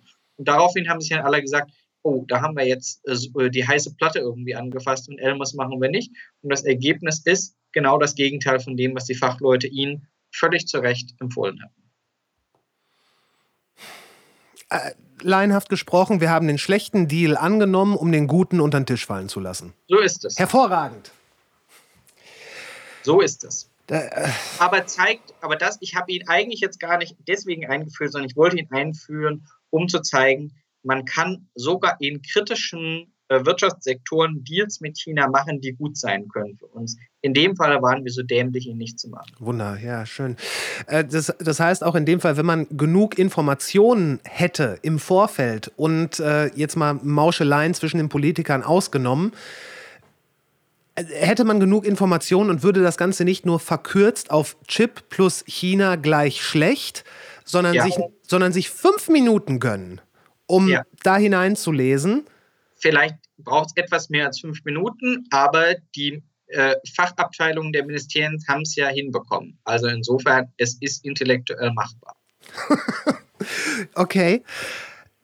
Ich, ich glaube, ist es nicht irgendwo verständlich, dass ähm, wenn man auf ein Land guckt, wo äh, Wirtschaft, also die Wir sowohl die Aktion, ähm, die agierende Wirtschaft und auch die wirtschaftlichen Interessen und das Regime so zusammenläuft, zusammenarbeitet, äh, da ist es ja verständlich, wenn man da skeptisch wird, gerade wo man aus dem Westen kommt, wo man ja ganz genau weiß, dass Politik und Wirtschaft niemals irgendwas zusammen machen würden. Aber gut, äh, alle, alle Ironie beiseite. Das ist äh, in China natürlich etwas wesentlich verzahnter, sodass man man kann ja durchaus spekulieren, dass politische Interessen mit äh, wirtschaftlichen Mitteln da ganz gezielt und äh, direkt geleitet werden.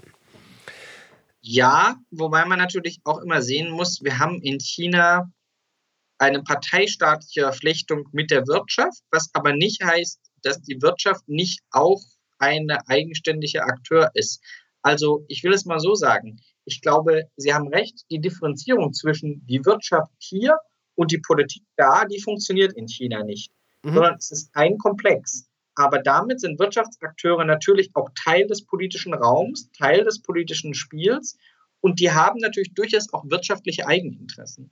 Das heißt, wenn Sie sich auf ein Unternehmen, äh, sagen wir einfach mal wie Huawei, äh, anschauen, dann ist es schon richtig, dass wir skeptisch sein sollten, was Huawei betrifft, weil es eine politische Einflussnahme auf Huawei gibt, aber Huawei einfach äh, äh sozusagen jegliche Eigenständigkeit und jeglichen Einfluss umgekehrt auf chinesische Politik abzusprechen, wäre eben auch falsch. Also sozusagen chinesische Unternehmen, die von strategischer Bedeutung sind, sind einfach Teil des politischen Spiels. Und es gibt durchaus sicherlich äh, Situationen, in denen man sogar über wirtschaftliche Interessen von chinesischen Unternehmen Einfluss auf chinesische Politik nehmen kann. Also sozusagen, auch das ist wieder keine Einbahnstraße. Das ist eher sozusagen ein großer Komplex, in dem beide aber eigentlich Teil eines Komplexes sind und nicht voneinander zu trennen sind. Was ist eigentlich, gut, dass Sie Huawei ansprechen, was ist damit eigentlich passiert? Die waren, Huawei war ja für einen Moment so der, der Apple-Killer. Für einen Moment sah es so aus, als würden, als würden die ähm, ja, den, den Smartphone-Markt dominieren. Dann hat es diese, diese, diese Kritik äh, aus Amerika gegeben, ähm, dass, weil die auch ganz paraphrasiert gesprochen, weil die auch Router da, äh, herstellen, könnte es sein, dass in den Huawei-Geräten Spionagechips oder was auch immer äh, eingebaut ist. Und deswegen wurde Huawei dann, ich glaube, verboten. Und dann ist Huawei ja. irgendwie verschwunden. Stimmt das so halbwegs? Mm, also, wir sortieren mal. Äh, die, äh, Huawei äh, stellt sozusagen in der Tat eine ganze Reihe an, äh, stellt eigentlich sozusagen, ist einer der ganz wenigen Anbieter, die die komplette Wertschöpfung äh, im Mobilfunk herstellen. Also vom Smartphone bis hin zur Infrastruktur, alles. Mhm. Ähm, die äh, Huawei sieht sich eine Reihe an Sanktionen gegen, mit einer Reihe an Sanktionen konfrontiert, die unter anderem auch das Betriebssystem äh, von Huawei Endgeräten, also Handys, betreffen. Und äh, deswegen haben sie ganz erhebliche Einbrüche bei den Verkäufen dieser Endgeräte, weil äh, Nutzerinnen und Nutzer, Käuferinnen und Käufer ähm, berechtigt Bedenken haben, inwiefern das Betriebssystem, das sie bekommen, wenn sie so ein Gerät kaufen, eigentlich sozusagen weiterhin ähm, aus den USA mit Software-Updates gefüttert wird. Das heißt, wie sicher ihr Gerät eigentlich ist. Das ist sozusagen, diese Geschichte ist relativ schnell erzählt. Mhm. Ähm, hat aber sozusagen erstmal nichts mit dem Marktsegment äh, Infrastruktur, äh, äh, äh, der, also Mobilfunkinfrastruktur zu tun. Mhm.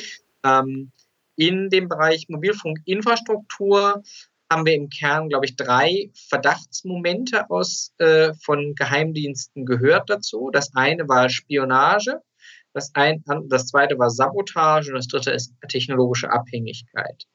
Ähm, dieses Element Spionage ähm, finde ich nicht so überzeugend, weil äh, global zwar ein hoher Prozentsatz von Cyberspionage aus China kommt, aber nur etwa ein Prozent der Spionage durch Infrastruktur durchgeführt wird. Mhm. Das heißt, wenn Sie jetzt diesen, dieses eine Prozent sozusagen rausnehmen, haben Sie kaum Fortschritt gemacht eigentlich. Ja. Jetzt muss man fairerweise sagen, ähm, dass es mit der 5G-Infrastruktur vielleicht ein bisschen anwächst. Aber lassen Sie es von mir aus von einem auf vier Prozent anwachsen. Das ist immer noch ein relativ randständiges Problem.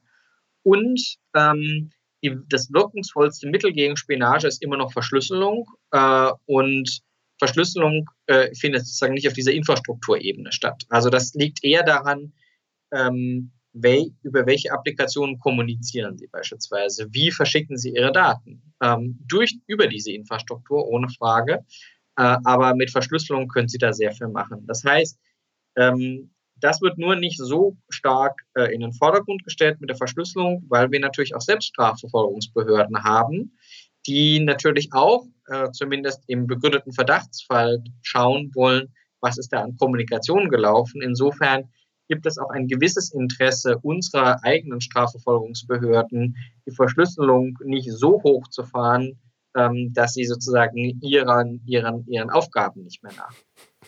Das ist sozusagen das eine Element. Der zweite Vorwurf war der der Sabotage.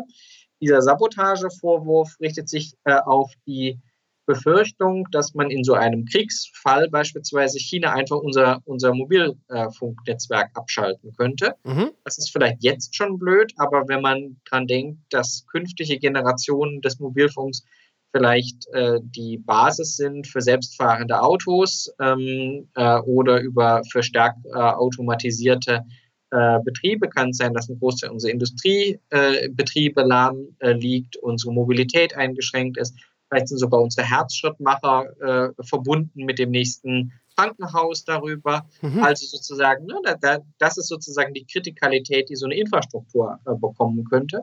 Und da war die Überlegung, das ist ja äh, ungünstig, wenn China hier über den Besitz daran plötzlich äh, das abschalten könnte. Nun sagen ähm, Experten in diesem Gebiet, China verfügt über diese Möglichkeiten sowieso, egal ob wir Huawei drin haben oder nicht. Was wir eigentlich machen sollten, ist, wir sollten versuchen, ein möglichst diverses Netzwerk aufzubauen und eins mit Redundanzen. Was heißt das? Das heißt, wenn ich jetzt hier sitze in Berlin mit meinem Smartphone, dass ich dann nicht nur ein, äh, eine Basisstation, eine Antenne, wenn man so will, in der Nähe habe und auch nicht nur eine Antenne von einem Anbieter, sondern im Idealfall sagen wir mal in Reichweite drei Antennen von drei verschiedenen Anbietern sind, ja. dann müssten die Chinesen ja die technischen Lücken in allen, bei allen drei Anbietern finden und alle drei Antennen ausschalten, damit ich darauf nicht mehr Zugriff hätte. Wie, wie, wie ein Notstromaggregat exakt, quasi. Exakt. Dafür brauchen sie aber eigentlich auch nicht den Ausschluss von Huawei. Sie brauchen die Redundanzen und, äh, und, und sie brauchen die Diversität im, im, im Netzwerk. Mhm. Das ist nur immens teuer. Ähm, aber das ist, äh, das ist sozusagen die effektivere Variante eigentlich, um vorzugehen. Entscheidend in der Debatte ist letztlich eigentlich das dritte Element geworden, der technologischen Abhängigkeiten. Denn zu Beginn der Debatte muss man sagen, Deutschland hatte etwas mehr als 50 Prozent seiner, äh, seiner mobilen Infrastruktur war von Huawei geliefert worden im deutschen Markt. Und man hat sich einfach gesagt, so eine Infrastruktur stellen Sie sich das eben nicht vor wie eine physische Antenne, die Sie einmal aufbauen und dann brauchen Sie den Hersteller nicht mehr, sondern das ist Software. Denken Sie eher an äh, Ihr äh, Laptop, das regelmäßig von, wenn es ein äh, Windows-Computer ist, äh, regelmäßig von Microsoft ein Sicherheitsupdate bekommt, vielleicht einmal im Monat. Aber Sie brauchen ja Microsoft weiterhin und stellen Sie sich das auf der Mobilfunkebene eher so vor, dass Sie so ein Sicherheitsupdate einmal am Tag oder spätestens jeden zweiten Tag brauchen. Und hier war halt einfach die Überlegung, wenn 50 Prozent meiner Infrastruktur da abhängig sind, begebe ich mich natürlich einfach in eine Abhängigkeit, weil ich eben nicht einmal wie von der Stange einkaufe, sondern ich brauche Huawei regelmäßig. Ich muss dem regelmäßig Zugang geben, ich muss die immer gewogen halten. Und das heißt, mir geht es gar nicht mal nur so um diese Situation in dem Moment, wo der Krieg ausbricht, sondern auch schon viel niedrigschwelliger davor. Ich kann es mit mir mit den Chinesen eigentlich gar nicht verscherzen, weil die für meine kritische Infrastruktur jeden Tag immer wieder sorgen müssen. So. Mhm. Und aus dieser Konstellation heraus hat man gesagt, ähm, das ist doch vielleicht wert, mal darüber nachzudenken, wie man damit umgeht. Und hier haben jetzt verschiedene europäische Länder unterschiedliche Wege gegangen. Äh, es gibt Länder, die haben Huawei einfach verboten äh, auf Grundlage von nationalen Sicherheitsbedenken, weil sie gesagt haben, diese Abhängigkeiten schränken uns im Prinzip in unserer Handlungsfähigkeit so sehr ein, dass wir unsere nationale Sicherheit bedroht sehen. Dazu zählen unter anderem Schweden und Großbritannien. Die haben gesagt, wir verbieten Huawei. Dann gibt es Länder, die haben es ganz clever gemacht, die haben die Hürden die administrativen so hochgelegt, um Huawei Equipment einzusetzen, dass klar war, dass die die äh, Operatoren, also das wäre in Deutschland die Deutsche Telekom, Vodafone und O2, dass die einfach sagen, das lohnt sich ja gar nicht mehr. Also beispielsweise in Italien ähm, haben sie äh, für den Einsatz von äh, 5G-Equipment, äh, also das heißt von dieser mobilen Infrastruktur, gesagt, wir brauchen ein wöchentliches Sicherheitsupdate. Das ist überhaupt nicht mehr rentabel, wenn Sie als Netzwerkbetreiber einmal die Woche die ganzen Sicherheitslücken äh, sozusagen thematisieren müssen gegenüber dem Staat. Ähm, dann ist das eine solche Verwaltungsbürokratie, dass Sie sagen, ah, dann nehme ich doch vielleicht lieber einen europäischen Hersteller, da habe ich diese ganze Bürokratie nicht. Mhm. Das ist einfach viel ökonomischer. So haben die das gelöst. Und Deutschland hat äh, sich irgendwie gar nicht so richtig äh, äh, dazu durchringen können. Deutschland hat äh, sozusagen eher so eine prozedurale Lösung gefunden, nämlich das geht immer wieder um Lizenzen, die müssen einzeln beim Bundesamt für Sicherheit in der Informationstechnik sozusagen angefragt werden. Und pikanterweise hat vor Inkrafttreten dieses IT-Sicherheitsgesetzes zumindest die Deutsche Telekom noch mal ganz kräftig bei Huawei eingekauft, weil sie sich gesagt haben, ah, das wird danach alles viel komplizierter, dann müssen wir immer diese Lizenzen beantragen. Also kaufen wir doch jetzt noch mal schnell äh, bei Huawei ein sodass der aktuelle Stand ist, dass wir im Moment fast 60 Prozent Huawei-Equipment in unseren Netzen haben. Das wird wahrscheinlich weniger werden im Laufe das der ist Zeit. Doch ein Scherz. Aber aktuell stehen wir schlechter da als vor der Debatte. Sie machen mich fertig. Okay, wunderbar. Das sind neue Zahlen von einem, einer durchaus seriösen Quelle, die sich sehr gut auskennt aus Dänemark. Das ist auch gerade veröffentlicht. Äh, ich kann auch mal Werbung machen. John Strand äh, Consulting heißt dieses Unternehmen, das in diesem Telekommunikationsmarkt wirklich sehr, sehr äh, gut unterwegs ist. Durchaus sozusagen, ich gebe das gerne zu, durchaus gerne mal schon auf der sehr China-kritischen Seite. Also ich stimme da auch nicht mit allen Analysen überein. Aber was diesen Befund, den Sie jetzt gerade vor wenigen Wochen veröffentlicht haben, angeht, wirklich erschütternd, ähm, deckt sich aber durchaus auch mit dem, was ich so in Gesprächen gehört habe. Also halte ich für ein sehr plausibles Ergebnis. Ich hatte jetzt aber sozusagen selbst nicht, nicht die, sozusagen diese, diese Zahlen im Einzelnen recherchiert. Äh, wie gesagt, ich halte das eher für ein Übergangsphänomen, aber ähm, so eine, so eine Telekommunikation, Infrastruktur hält schon einige Jahre. Also äh, wenn ich sage Übergang, meine ich nicht Übergang von ein paar Wochen oder ein paar Monaten, sondern schon von einigen Jahren. Ja, und ich meine, 10 Prozent der äh, telekommunikativen Infrastruktur ist zwar irgendwo nur 10 Prozent, aber das ist schon viel.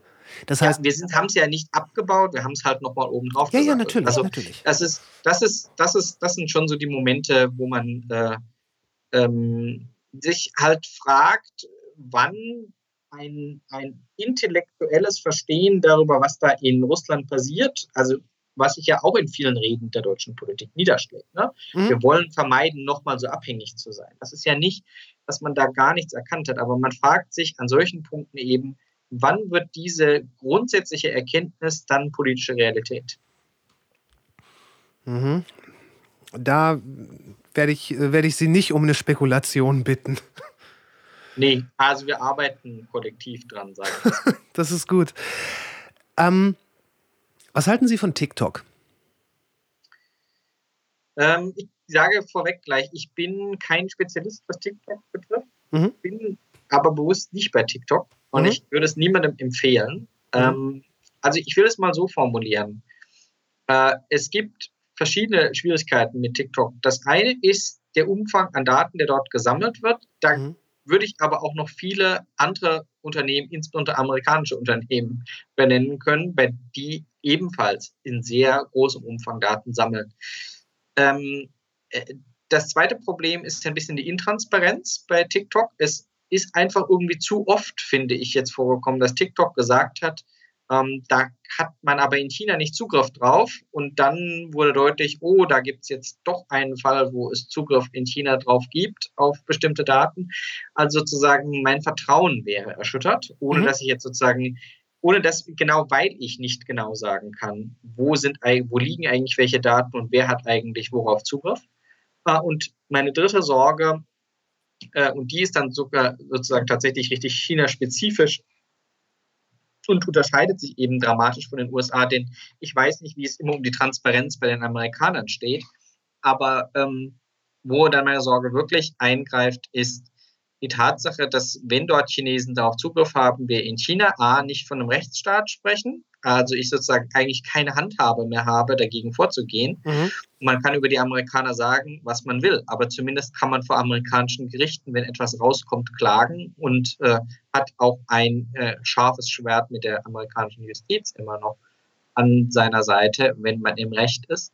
Und zum Zweiten ähm, sieht man, dass man in China äh, mit einem äh, nationalen äh, Geheimdienstgesetz zu tun hat, das äh, laut Gesetz es jedem chinesischen Staatsbürger und jeder chinesischen Staatsbürgerin aufbürdet, dass sie mit den Geheimdiensten kooperieren müssen, wenn das angefragt ist. Das heißt, ähm, Versprechungen, die ihnen irgendwie ein Unternehmen gibt, dass sie ja nicht mit dem Staat zusammenarbeiten, sind schon nach Buchstabe des Gesetzes in China eigentlich Schall und Rauch, weil nach Recht und Gesetz müssen sie mit den Behörden kooperieren, wenn das angefragt ist. Mag sein, dass da heute nicht angefragt ist, aber wenn sie morgen gefragt werden, müssen sie kooperieren.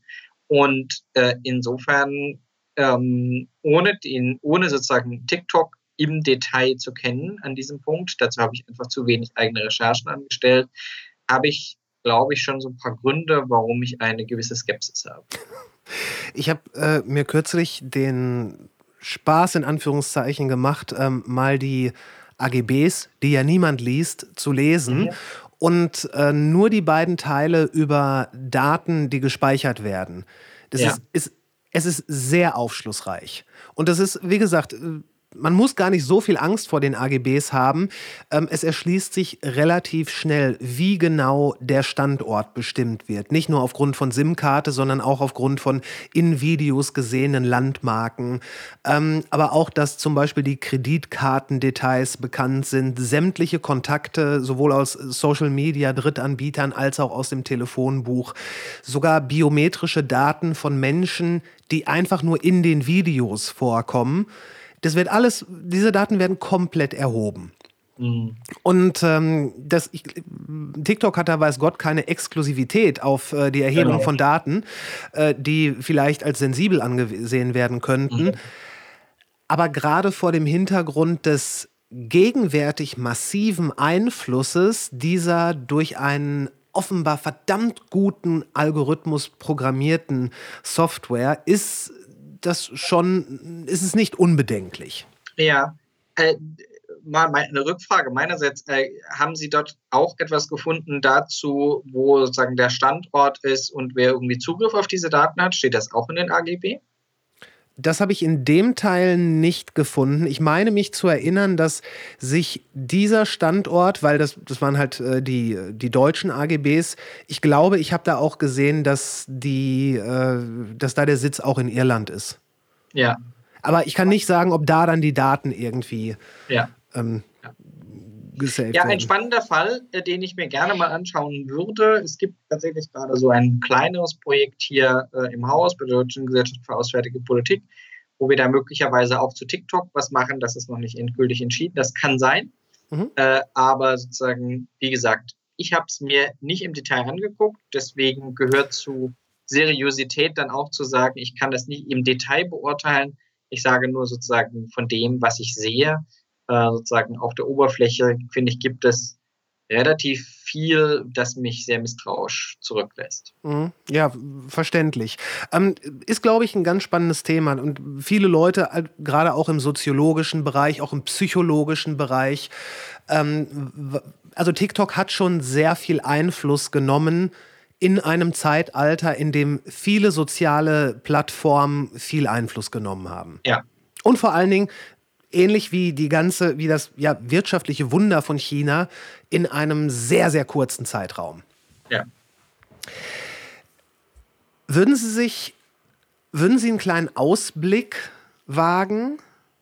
So wird China weiterhin seine ähm, ja, ökonomische Macht, sagen wir mal so in den nächsten fünf Jahren, nicht nur versuchen auszubauen, sondern weiter ausbauen und die, die große Frage äh, wäre, haben wir, sind wir zu Recht über irgendwas beunruhigt. Ich meine, Sie haben anfangs schon äh, aus der Perspektive, als Sie aus, die, aus der Perspektive der Chinesen gesprochen haben, haben Sie dem Ganzen schon ein, wie ich finde, sehr viel menschlicheres Antlitz gegeben, was da auch hingehört. Weil, ne, das sind halt auch Menschen. Aber machen wir eins nach dem anderen. Wie wird das mit dem Ausbau der ökonomischen Kapazität von China wohl in den nächsten drei bis fünf Jahren aussehen? Also ich glaube nicht an Extreme. Ich glaube weder sozusagen an den großen Crash der, äh, der chinesischen Wirtschaft. Ähm, ja, also ich meine, das, das gibt es natürlich auch, dass man, dass man erhebliche wirtschaftliche Risiken in China sieht und etwas sagt, die Potenz ist nicht mehr da. Ähm, China muss Innovation wagen. 2014 gab es äh, im Harvard Business Review einen Artikel, äh, viel zitiert, viel diskutiert mit dem Titel Why China Cannot Innovate. Äh, so, so ist eben die Lage nicht. Also wir sind eben nicht an dem Punkt, dass China in einer solch schwierigen Konstellation steckt, dass es keine Innovation kann, dass es sich nicht reformieren kann. Also das ist, glaube ich, sozusagen dieser, dieser pessimistische Ausblick, was die, was die wirtschaftliche Entwicklung Chinas betrifft, ist, glaube ich, weit überzogen und unterschätzt, was dieses System kann. Ähm, aber es stimmt, äh, dass China eben einen dramatischen, einen dramatischen Umbruchprozess durchläuft. Äh, und dieser Umbruchprozess wird schon auch steinig oder ist auch bereits steinig. Ja? Also wir haben ja vor wenigen Jahren noch zwei zweistellige Wachstumsraten gehabt. Davon ist China weit weg und wird auch da nicht so schnell wieder hinkommen. Ich würde von zwei, drei Prozent Wirtschaftswachstum im Jahr äh, ausgehen. Das heißt, diese Prognose, China wird die USA sehr rasch als äh, weltgrößte äh, Wirtschaft ablösen, ähm, die wird, glaube ich, frühestens 2060 äh, Realität werden. Das, sind, das wäre so im Moment meine Prognose. Heißt, ähm, wir werden uns, glaube ich, eher so ein Kopf an Kopf rennen, will ich mal sagen, in vielen wirtschaftlichen und technologischen Bereichen mit China äh, weiter leisten. China wird jetzt nicht irgendwie, also sozusagen, der, wer den Breakdown von China prognostiziert wird, glaube ich, sozusagen eher enttäuscht werden. Aber wer glaubt, man sei auf völlig verlorenem Posten und China zieht nun endlos davon und wir können nur hinterher gucken, der unterschätzt, glaube ich, doch auch äh, sozusagen die internen Schwierigkeiten, mit denen China da gerade zu kämpfen hat. Die Wahrheit liegt, glaube ich, eher irgendwo in der Mitte und ist am Ende vielleicht unspektakulärer. Ähm, aber wozu ich irgendwo uns dringend äh, raten und wo ich uns dringend auffordern würde als Europäer und als Westler ist, dass wir zum einen sozusagen die Herausforderung China ernst nehmen. Das ist ein ernsthafter Wettbewerber und das meine ich nun wirklich überhaupt nicht böse. Ja? Also an vielen Punkten ist China sozusagen äh, eine Bedrohung und kritisiert man China, aber dass sozusagen jedes Land natürlich versucht, wirtschaftlich gut davonzukommen und gut dazustehen, ist ja nun völlig natürlich und das sollte man, glaube ich, anerkennen, dass China da wirklich eine, eine in, sich in einer sehr respektable Position gebracht hat und wirklich mit uns auf Augenhöhe äh, im Wettbewerb steht. Unvergleichlich in der und, Menschheitsgeschichte. Ja, und auf der zweiten Seite, äh, äh, glaube ich, müssen wir schon, sollten wir nicht anfangen, Chinas Spiel zu spielen. Also wir versuchen im Moment sehr viele Herausforderungen mit einer aktiven Industriepolitik anzugehen. Mhm. Also Beispiel, äh, wir sehen, wir haben möglicherweise Engpässe bei Chips äh, also versuchen wir eine, eine, die modernste Chipfabrik nach Deutschland zu bekommen. Und weil die nicht automatisch kommt, überlegen wir, wie viel Subventionen wir geben müssen, damit das hierher kommt. Und ich glaube, diese Art von Politik werden wir gegen China verlieren. Das ist das, was China besser kann. Staatsdirigismus kann China besser. Äh, es gibt Gründe, warum die Chipfabrik der modernsten Generation von Chips nicht in Deutschland steht. Und solange ich die nicht verstehe, äh, ist es relativ unklug, da einfach Milliarden reinzustecken, sondern wir müssen uns wieder überlegen, was macht eigentlich uns, was macht eigentlich den Westen stark? Und wie können wir diese Faktoren, die uns stark gemacht hat, wieder stärker zur Entfaltung bringen? Und an welchen einzelnen gezielten Punkten braucht es dann möglicherweise auch staatliche Subventionen. Aber aufhören zu glauben, ähm, dass so dieses, diese zumindest Teilkopie des, des chinesischen Modells zum Erfolg führt. Ich glaube, die Chinesen können besser, was sie machen, und wir können besser, was wir machen. Also sollten wir irgendwie nicht in Panik verfallen und jetzt versuchen, das chinesische Modell zu kopieren. Machen wir natürlich nicht eins zu eins, aber wir haben im Moment wirtschaftspolitisch schon ein bisschen den, den Hang dazu, zu sagen, wir haben das denn die Chinesen gemacht, das können wir doch eigentlich auch machen. Mhm. Ich glaube, das Spiel verlieren wir. Und da würde ich uns raten, wieder stärker eigentlich zu überlegen, was sind unsere Stärken und unsere Stärken auszuspielen. Mhm. Ähm, gut gesagt, ja. Man, man müsste erstmal wieder, man müsste erstmal wissen, was man will, bevor man überlegt, wie man da hinkommt. Ähm, und naja, wenn man, wenn man sich überlegt, was man will, fängt man am besten bei den Sachen an, die man gut kann. Ja, also sozusagen, um ein Beispiel zu nennen, äh, wir reden viel von den Abhängigkeiten und man ja. kann zwei verschiedene Perspektiven darauf äh, verwenden. Man kann entweder sagen, wo sind unsere Schwächen, die müssen wir adressieren. Ähm, ich bin nicht dagegen, verstehen Sie mich nicht falsch, ich bin nicht dagegen, dass man sozusagen diese, die, die Schwächen adressiert. Aber der zentrale Punkt bei den Schwächen ist, es gibt meistens einen Grund für die Schwächen und der ist meistens nicht, dass halt einfach das Geld gefehlt hat, sondern da gibt es meistens Gründe. So arm sind unsere Gesellschaften nicht, mhm. dass es ähm, zwingend am Geld da gemangelt hat. Wir können deswegen auch sozusagen eine zweite Perspektive nehmen und können sagen, wo sind wir denn stark? Wo braucht China uns denn? Und wie können wir sicherstellen, dass diese chinesische Abhängigkeit gegenüber uns auch noch in 10 Jahren, in 15 Jahren, in 20 Jahren besteht? Dann wird es nämlich natürlich auch viel kostspieliger für China, die Abhängigkeiten, die wir haben von China, gegen uns zu verwenden, wenn sie damit rechnen müssen, dass sie dann erhebliche Abhängigkeiten von uns zu spüren bekommen. Und nehmen wir hier wieder das, das Chip-Beispiel vielleicht. Wir können natürlich eine Fabrik äh, in Magdeburg aus dem Boden stampfen, auch wenn es dort gar kein Ökosystem darum gibt, dass diese Chips dann abnehmen wird, sodass wir diese Chips dann alle schön wieder nach Südkorea verschiffen können, damit sie dann dort in unsere Smartphones und in unsere äh, Tablets und Computer eingebaut werden. Oder wir können erkennen, dass man die neueste Generation Chips im Moment eigentlich nur mit Lithografie, das heißt mit Maschinen äh, bauen kann, die ausschließlich von einem Hersteller in den Niederlanden gebaut werden können.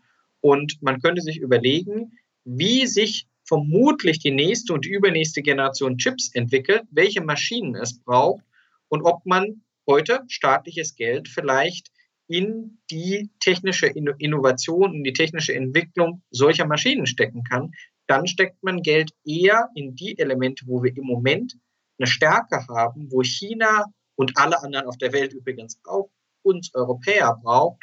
Und mit dieser einen Chipfabrik äh, in Magdeburg, in die wir sieben Milliarden stecken, werden wir unsere Abhängigkeiten von Ostasien, die, da sind die Abhängigkeiten von China gar nicht so groß, aber von Ostasien kaum reduzieren können im Grunde genommen. Deswegen ähm, sage ich, lasst uns nicht zwingend das Spiel spielen, das uns China scheinbar aufzwingt, äh, sondern lasst uns auch mal gucken, wo sind unsere Stärken? Wie sind wir da hingekommen? Können wir die in andere Felder übertragen? Aber auch erstmal, wie können wir den Vorsprung, den wir haben in manchen Feldern, ganz gezielt halten? Glaube, damit haben wir auch schon ganz gut zu tun. Sie sprechen da von sehr vorausschauender Politik und vorausschauenden Investitionen. Ich fürchte, da verlangen Sie zu viel.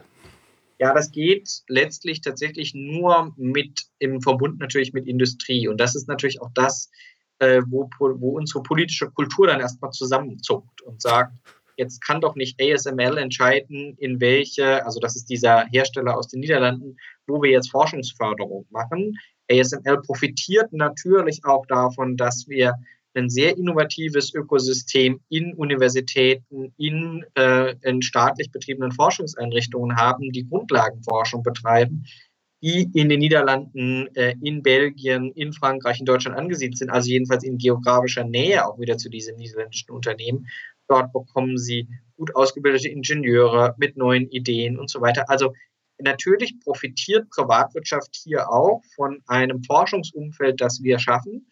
Und äh, in Europa hat es vielleicht auch durchaus begründet, natürlich auch irgendwie erstmal so ein Geschmäckle, wenn man, wenn man sagt, wir orientieren uns jetzt ein Stück weit an Privatwirtschaft in unserer Förderung.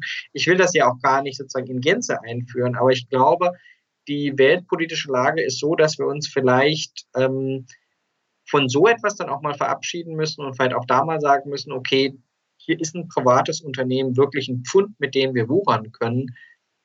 Und dann lasst uns aber auch gezielt überlegen, wie wir dieses Pfund erhalten können. Also da ist sozusagen dieser Gegensatz zwischen Staat und Privat äh, einer, den wir zumindest partiell vielleicht wieder überdenken sollten. Bin ich, äh, ja, würde ich, würde ich auch sagen. Ich meine, klar, man möchte daraus nicht das, das allgemeine Modell machen ähm, und äh, die, die Wirtschaft noch mehr Einfluss auf die Politik nehmen lassen. Aber äh, allein schon der, allein schon der Gedanke, dass das etwas ist, was in Zukunft dann Rechnung äh, tragen wird, auch im wirtschaftlichen Ökosystem, im Binnenmarkt etc. etc. Das ist ja was, wo man, ja, wo man diese Ausnahme von der Regel durchaus mal praktizieren könnte. Ich meine, offenbar machen wir ja alles andere fast falsch. Ja, weiß ich nicht. Ich meine, wir Oder haben viel. immer noch wir, wir haben immer natürlich noch eine, also wir sind jetzt auch nicht so technologisch sozusagen abgehängt. Äh, China kooperiert in sehr vielen Gebieten, beispielsweise mit europäischen Forschungseinrichtungen. Wir haben weiterhin doch relativ hohen Einfluss auch auf regulatorische äh, Regimes äh, in technologischen Ökosystemen global. Also ist es nicht so, dass wir alles nicht können. Aber es, das ist vielleicht auch eine Stärke von uns, dass wir in der Tendenz, äh, gerade auch als Deutsche, gerne meckern und dahin gucken, aber ich glaube auch insgesamt als Europäer, dahin gucken, wo wir schlecht aufgestellt sind. Und das kann uns im Zweifelsfall dann auch nur nutzen. Also jetzt äh, lange zu erzählen, was alles gut funktioniert, ähm, ist, ja, ist ja jetzt auch nicht zielführend für uns. Dann klopfen wir uns alle auf die Schulter und dann wird es äh, eher schlechter als besser. Ähm, aber wir machen schon auch ein paar Sachen richtig. Okay, Okay, das will ich Ihnen glauben, weil Sie sind da der Experte. Ähm, ich habe unglaublich, unglaublich viel lernen dürfen. Ich habe ein paar sehr spannende neue Blickwinkel durch Sie kennengelernt und ich bin unendlich beeindruckt, wie, wie frei von der Leber weg Sie diese wirklich komplexen Zusammenhänge da erklären und formulieren können. Ich bin, wow. Also Herr, Herr, Herr Rühlig, vielen, vielen Dank. Das war, das war großartig. Gerne. Ja, äh, das ist mein Job. den, machen Sie, den machen Sie exzellent. Ich hoffe, ich dürfte Sie, ich darf Sie vielleicht äh, in äh, mittelfristiger Zukunft nochmal äh, kontaktieren und ähm, wenn ich, wenn ich selber verstanden habe, was Sie alles gesagt haben und daraus mein Denken nochmal ein bisschen neu justieren kann, dann habe ich bestimmt nochmal so eine Liste mit Fragen an Sie. Gut, machen wir. Alles klar. Herr Rühlig, vielen Dank. Ich wünsche Ihnen einen schönen Abend. Ähm, wir bleiben in Kontakt und äh, ich werde ich werd alle äh, relevanten Links dann in die Shownotes packen. Machen wir. Gut, super. Bis dann. Danke Ihnen. Tschüss. Tschüss. Und wir sind raus. Wenn euch diese Folge ebenso begeistern konnte wie mich, wenn sie euch vielleicht sogar in eurem Denken ein Stück weit weitergebracht hat oder angeregt hat, dann würde ich mich freuen, wenn ihr in Erwägung ziehen würdet, diesen Podcast zu teilen und oder zu abonnieren. Das ist die mit Abstand einfachste Art, natürliche Ausrede zu unterstützen. Die Links und Infos findet ihr wie immer in den Show Notes, genauso wie unseren Blog, die Socials und auch die Supporter-Plattform Steady, falls ihr ein kleines Trinkgeld dalassen möchtet. Der mit viel Liebe und Sorgfalt geschriebene und kompilierte 5G-Newsletter kommt morgen wieder raus, Tragt euch da gerne noch ein und dann gibt es alle zwei Wochen Gelesenes, Gehörtes, Gedachtes und Gefundenes direkt in euer E-Mail-Postfach. Diese Woche gibt es übrigens noch eine weitere Folge vom Podcast. Die kommt am Donnerstag. Also bis dahin, was immer ihr tut, macht's gut. Bis später.